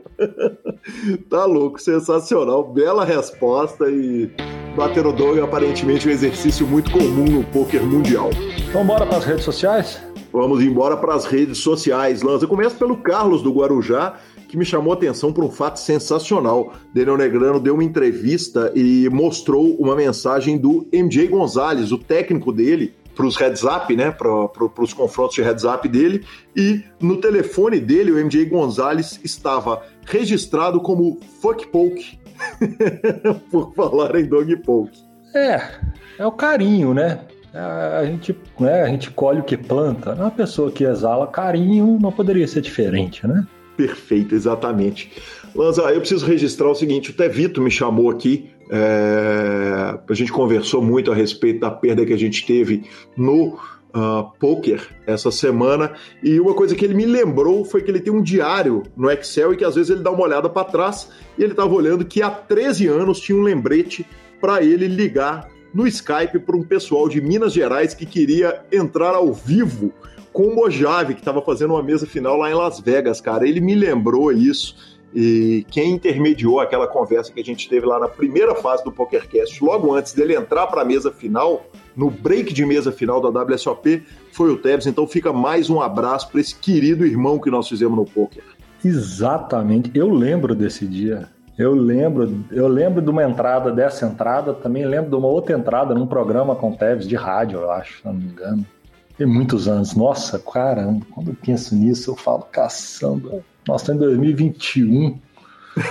Tem, no, nossa senhora, nós já estamos com o quê? Quase 20 anos de estrada. Jesus amado. Cara, e a gente acompanhava o torneio dando F5 na WSOP.com. Não tinha Exatamente. nenhuma outra forma, não tinha WhatsApp, não existia nada, era F5 no site. Cara, eu vou te falar mais, já que é pra contar casos curiosos, eu lembro, se eu não me engano, estava eu e você numa charutaria de Belo Horizonte, dando F5, enquanto o Caio Pimenta tava dando aquele bain sem cabos. Exatamente, exatamente. Do lado da, da do Monta da Dumont, ali. claro, lembro demais, cara, que, que incrível. Direto do túnel do tempo. E Lanza, para terminar, eu falei que tinha mais promoção. Então, as promoções estão claras. A primeira promoção, ela já estava falada lá no áudio, as duas primeiras promoções, 20 créditos de 20 reais para quem abrir a conta lá no uh, link que está na descrição do seu programa. Então, ou você vai entrar no p4f.com e usar o código PokerCast, ou você clica no link do nosso programa. Nós vamos sortear 20 créditos de 20 reais para quem abrir a conta através desse link. Temos a segunda promoção, que também está lá informada na conversa minha com o Léo e com o Fabrício. Nós vamos sortear pelo Instagram, essa é demais, hein? Uma maleta de fichas e mais, não falamos o áudio, mas o Pay for Fun adicionou ainda dois kits contendo boné, moleskine e caneta, lança. Ou seja, quem seguir todas as instruções do post do Instagram do Super Poker vai concorrer a uma maleta e mais dois kits, são três ganhadores, evidentemente. Você vai me perguntar o que é um Moleskine ou você sabe, Lanza? Eu, eu tô fingindo de ego. Ah, perfeito. Não, porque eu também tive que perguntar pro Fabrício. E ele me mandou, cara, é demais. Ele me mandou uma, uma foto, cara. É um caderno de capa dura que é uma graça. E o caderninho do, do Pay for Fun, ele serve de agenda. Cara, é uma lindeza, é uma lindeza. Uh, quem quiser a foto é só pedir lá no grupo, a gente manda. Então tem esse segundo sorteio. E aí o seguinte, Lanza, ficamos loucos. Sentei com o Marcelo Lanza antes de começar a gravar esse programa e resolvemos fazer uma segunda promoção mais 10 sorteios de 20 reais para quem tiver no grupo do Telegram do PokerCast. Então, se você abre sua conta, Se você tiver no grupo do Telegram do PokerCast, se avisa lá, Gui, abrir a conta, nós vamos listar todo mundo que está no grupão e vamos fazer 10 sorteios de 20 reais de crédito na Pay for Fun. É isso aí, sorteio por todos os lados. Ué, tá doido, que moleza. Antes a turma só vinha aqui para ficar ouvindo a gente falar bobagem e avisa entrevista. Agora, além disso, ainda vão arrumar um dinheiro? vão arrumar o um dinheiro e ainda nós temos um novo método para eu te pagar as apostas e o senhor me pagar também. Pode deixar, vai receber por lá, senhor. Aí sim. Finalização. Superpoker.com.br, tudo sobre poker no Brasil e no mundo. Onde tem poker, o Super Poker está. Na aba de clubes, a guia de clubes do Brasil, onde jogar agenda diária de torneios. Na aba de vídeos e no YouTube, transmissões ao vivo dos maiores torneios do mundo, análises técnicas, programas de humor, entrevistas icônicas e, óbvio, o PokerCast. Agora tem o piorão do Vitão lá também, hein? revistaflop.com.br, a sua revista de poker, e mibilisca.com, cobertura mão a mão de torneios pelo Brasil e pelo mundo. Dica cultural. Lanz, eu assisti um filme chamado Spontaneous. É, é uma história meio de humor, meio de terror, meio de drama, de adolescentes que estão na escola e eles começam a explodir espontaneamente. então eles estão assistindo aula de repente um adolescente eles estão lá e começam a explodir. Isso, uma explosão espontânea. É, é um filme nota 5,5, mas foi o que eu assisti essa semana, então eu não, não, não posso é, me furtar a, a, a avisar que assisti esse filme bem medíocre. Pelo menos, né, o, o título do, do filme né, segue a risca, né? As pessoas explodem espontaneamente. Espontaneamente. Cara, me lembrou um episódio de South Park que os casais é, ficavam segurando a flatulência, né? O namorado na frente da namorada e a namorada na frente do namorado, e eles entravam em combustão espontânea e pegavam fogo. Foi impossível esquecer disso enquanto eu assistia o filme. Mas a verdade é que um, algum ouvinte, eu vou pedir desculpa porque eu não lembro mais quem me falou, mas algum ouvinte me falou do Army of Dead, que é um filme de zumbis em Las Vegas, e o filme tem duas horas e meia. Eu não gosto muito de filmes longos, eu não gosto muito de filmes de zumbi, mas a nota foi tão boa da crítica e do público que eu assistirei esse filme para a semana que vem. Concordo, não vi ainda, mas está aqui marcadinho, porque eu gosto de filmes de zumbis, então ele já está no meu radar. Vamos assistir essa semana e trazer o review para os ouvintes na semana que vem? O que, que você acha? Peguei. Tá, qual? Cara, essa semana eu vou dar a dica, mais uma Netflix, a série O Legado de Júpiter. Eu, eu, eu sou um cara que gosto muito, no geral, todo mundo já sabe, de séries de super-heróis e afins, algo com superpoderes e tudo mais. E eu andei até lendo algumas críticas do Omelete e da turma, falando que não se aprofundou e tal, sem o dinamismo da, da história em quadrinhos, é uma adaptação da história em quadrinhos, mas eu, particularmente, fui assistir a série sem esperar muita coisa, o que é excelente. Toda vez que você não tem grandes expectativas sobre algo e ela te surpreende de alguma forma, é sempre um ganho, né? Nunca uma perda quando é o contrário. E confesso que ela começou meio arranhando, mas ela me surpreende eu acho que ela discute, ela tem alguns temas e eu achei uma série muito legal de ver. Ela me engata ali pelo episódio 2,5 e na hora que eu assustei, obviamente, acabou a primeira temporada, eu já estou querendo mais, então eu indico. Eu indico para que vocês vejam, para quem gosta, obviamente, do tema, com esse mesmo espírito. Não esperem muito e eu tenho certeza que ela pode te surpreender. Perfeito, Lanza. Arroba Gui Calil e arroba Lanza Maia são os nossos Instagrams e Twitters. Muito bem-vindo ao PokerCast Pay for Fun, os seus pagamentos online. Então é com eles que você vai depositar, sacar direto dos sites de aposta. Quando você quiser trocar as suas fichas, troque sempre pelo Fichas.net e Poker for Fun. Quer ganhar dos profissionais de poker? Não vai ser aqui. O Poker for Fun é um clube que não está em liga nenhuma. Então, quando você joga lá, você joga só com os jogadores do próprio Poker for Fun. O PokerCast está no Spotify, Deezer, YouTube, Amazon Music, todos os podcast players. Onde tem podcast, o PokerCast está. Nos indique, nos dê cinco estrelas e a edição é de Rodolfo Vidal. Um grande abraço a todos e até a próxima semana. Valeu!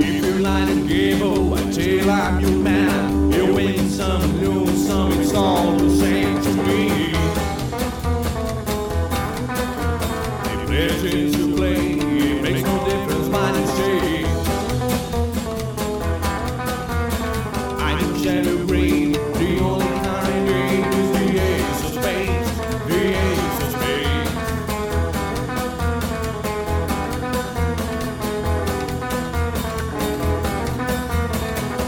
For the high one, dancing with the devil, a gun with a flow, it's all.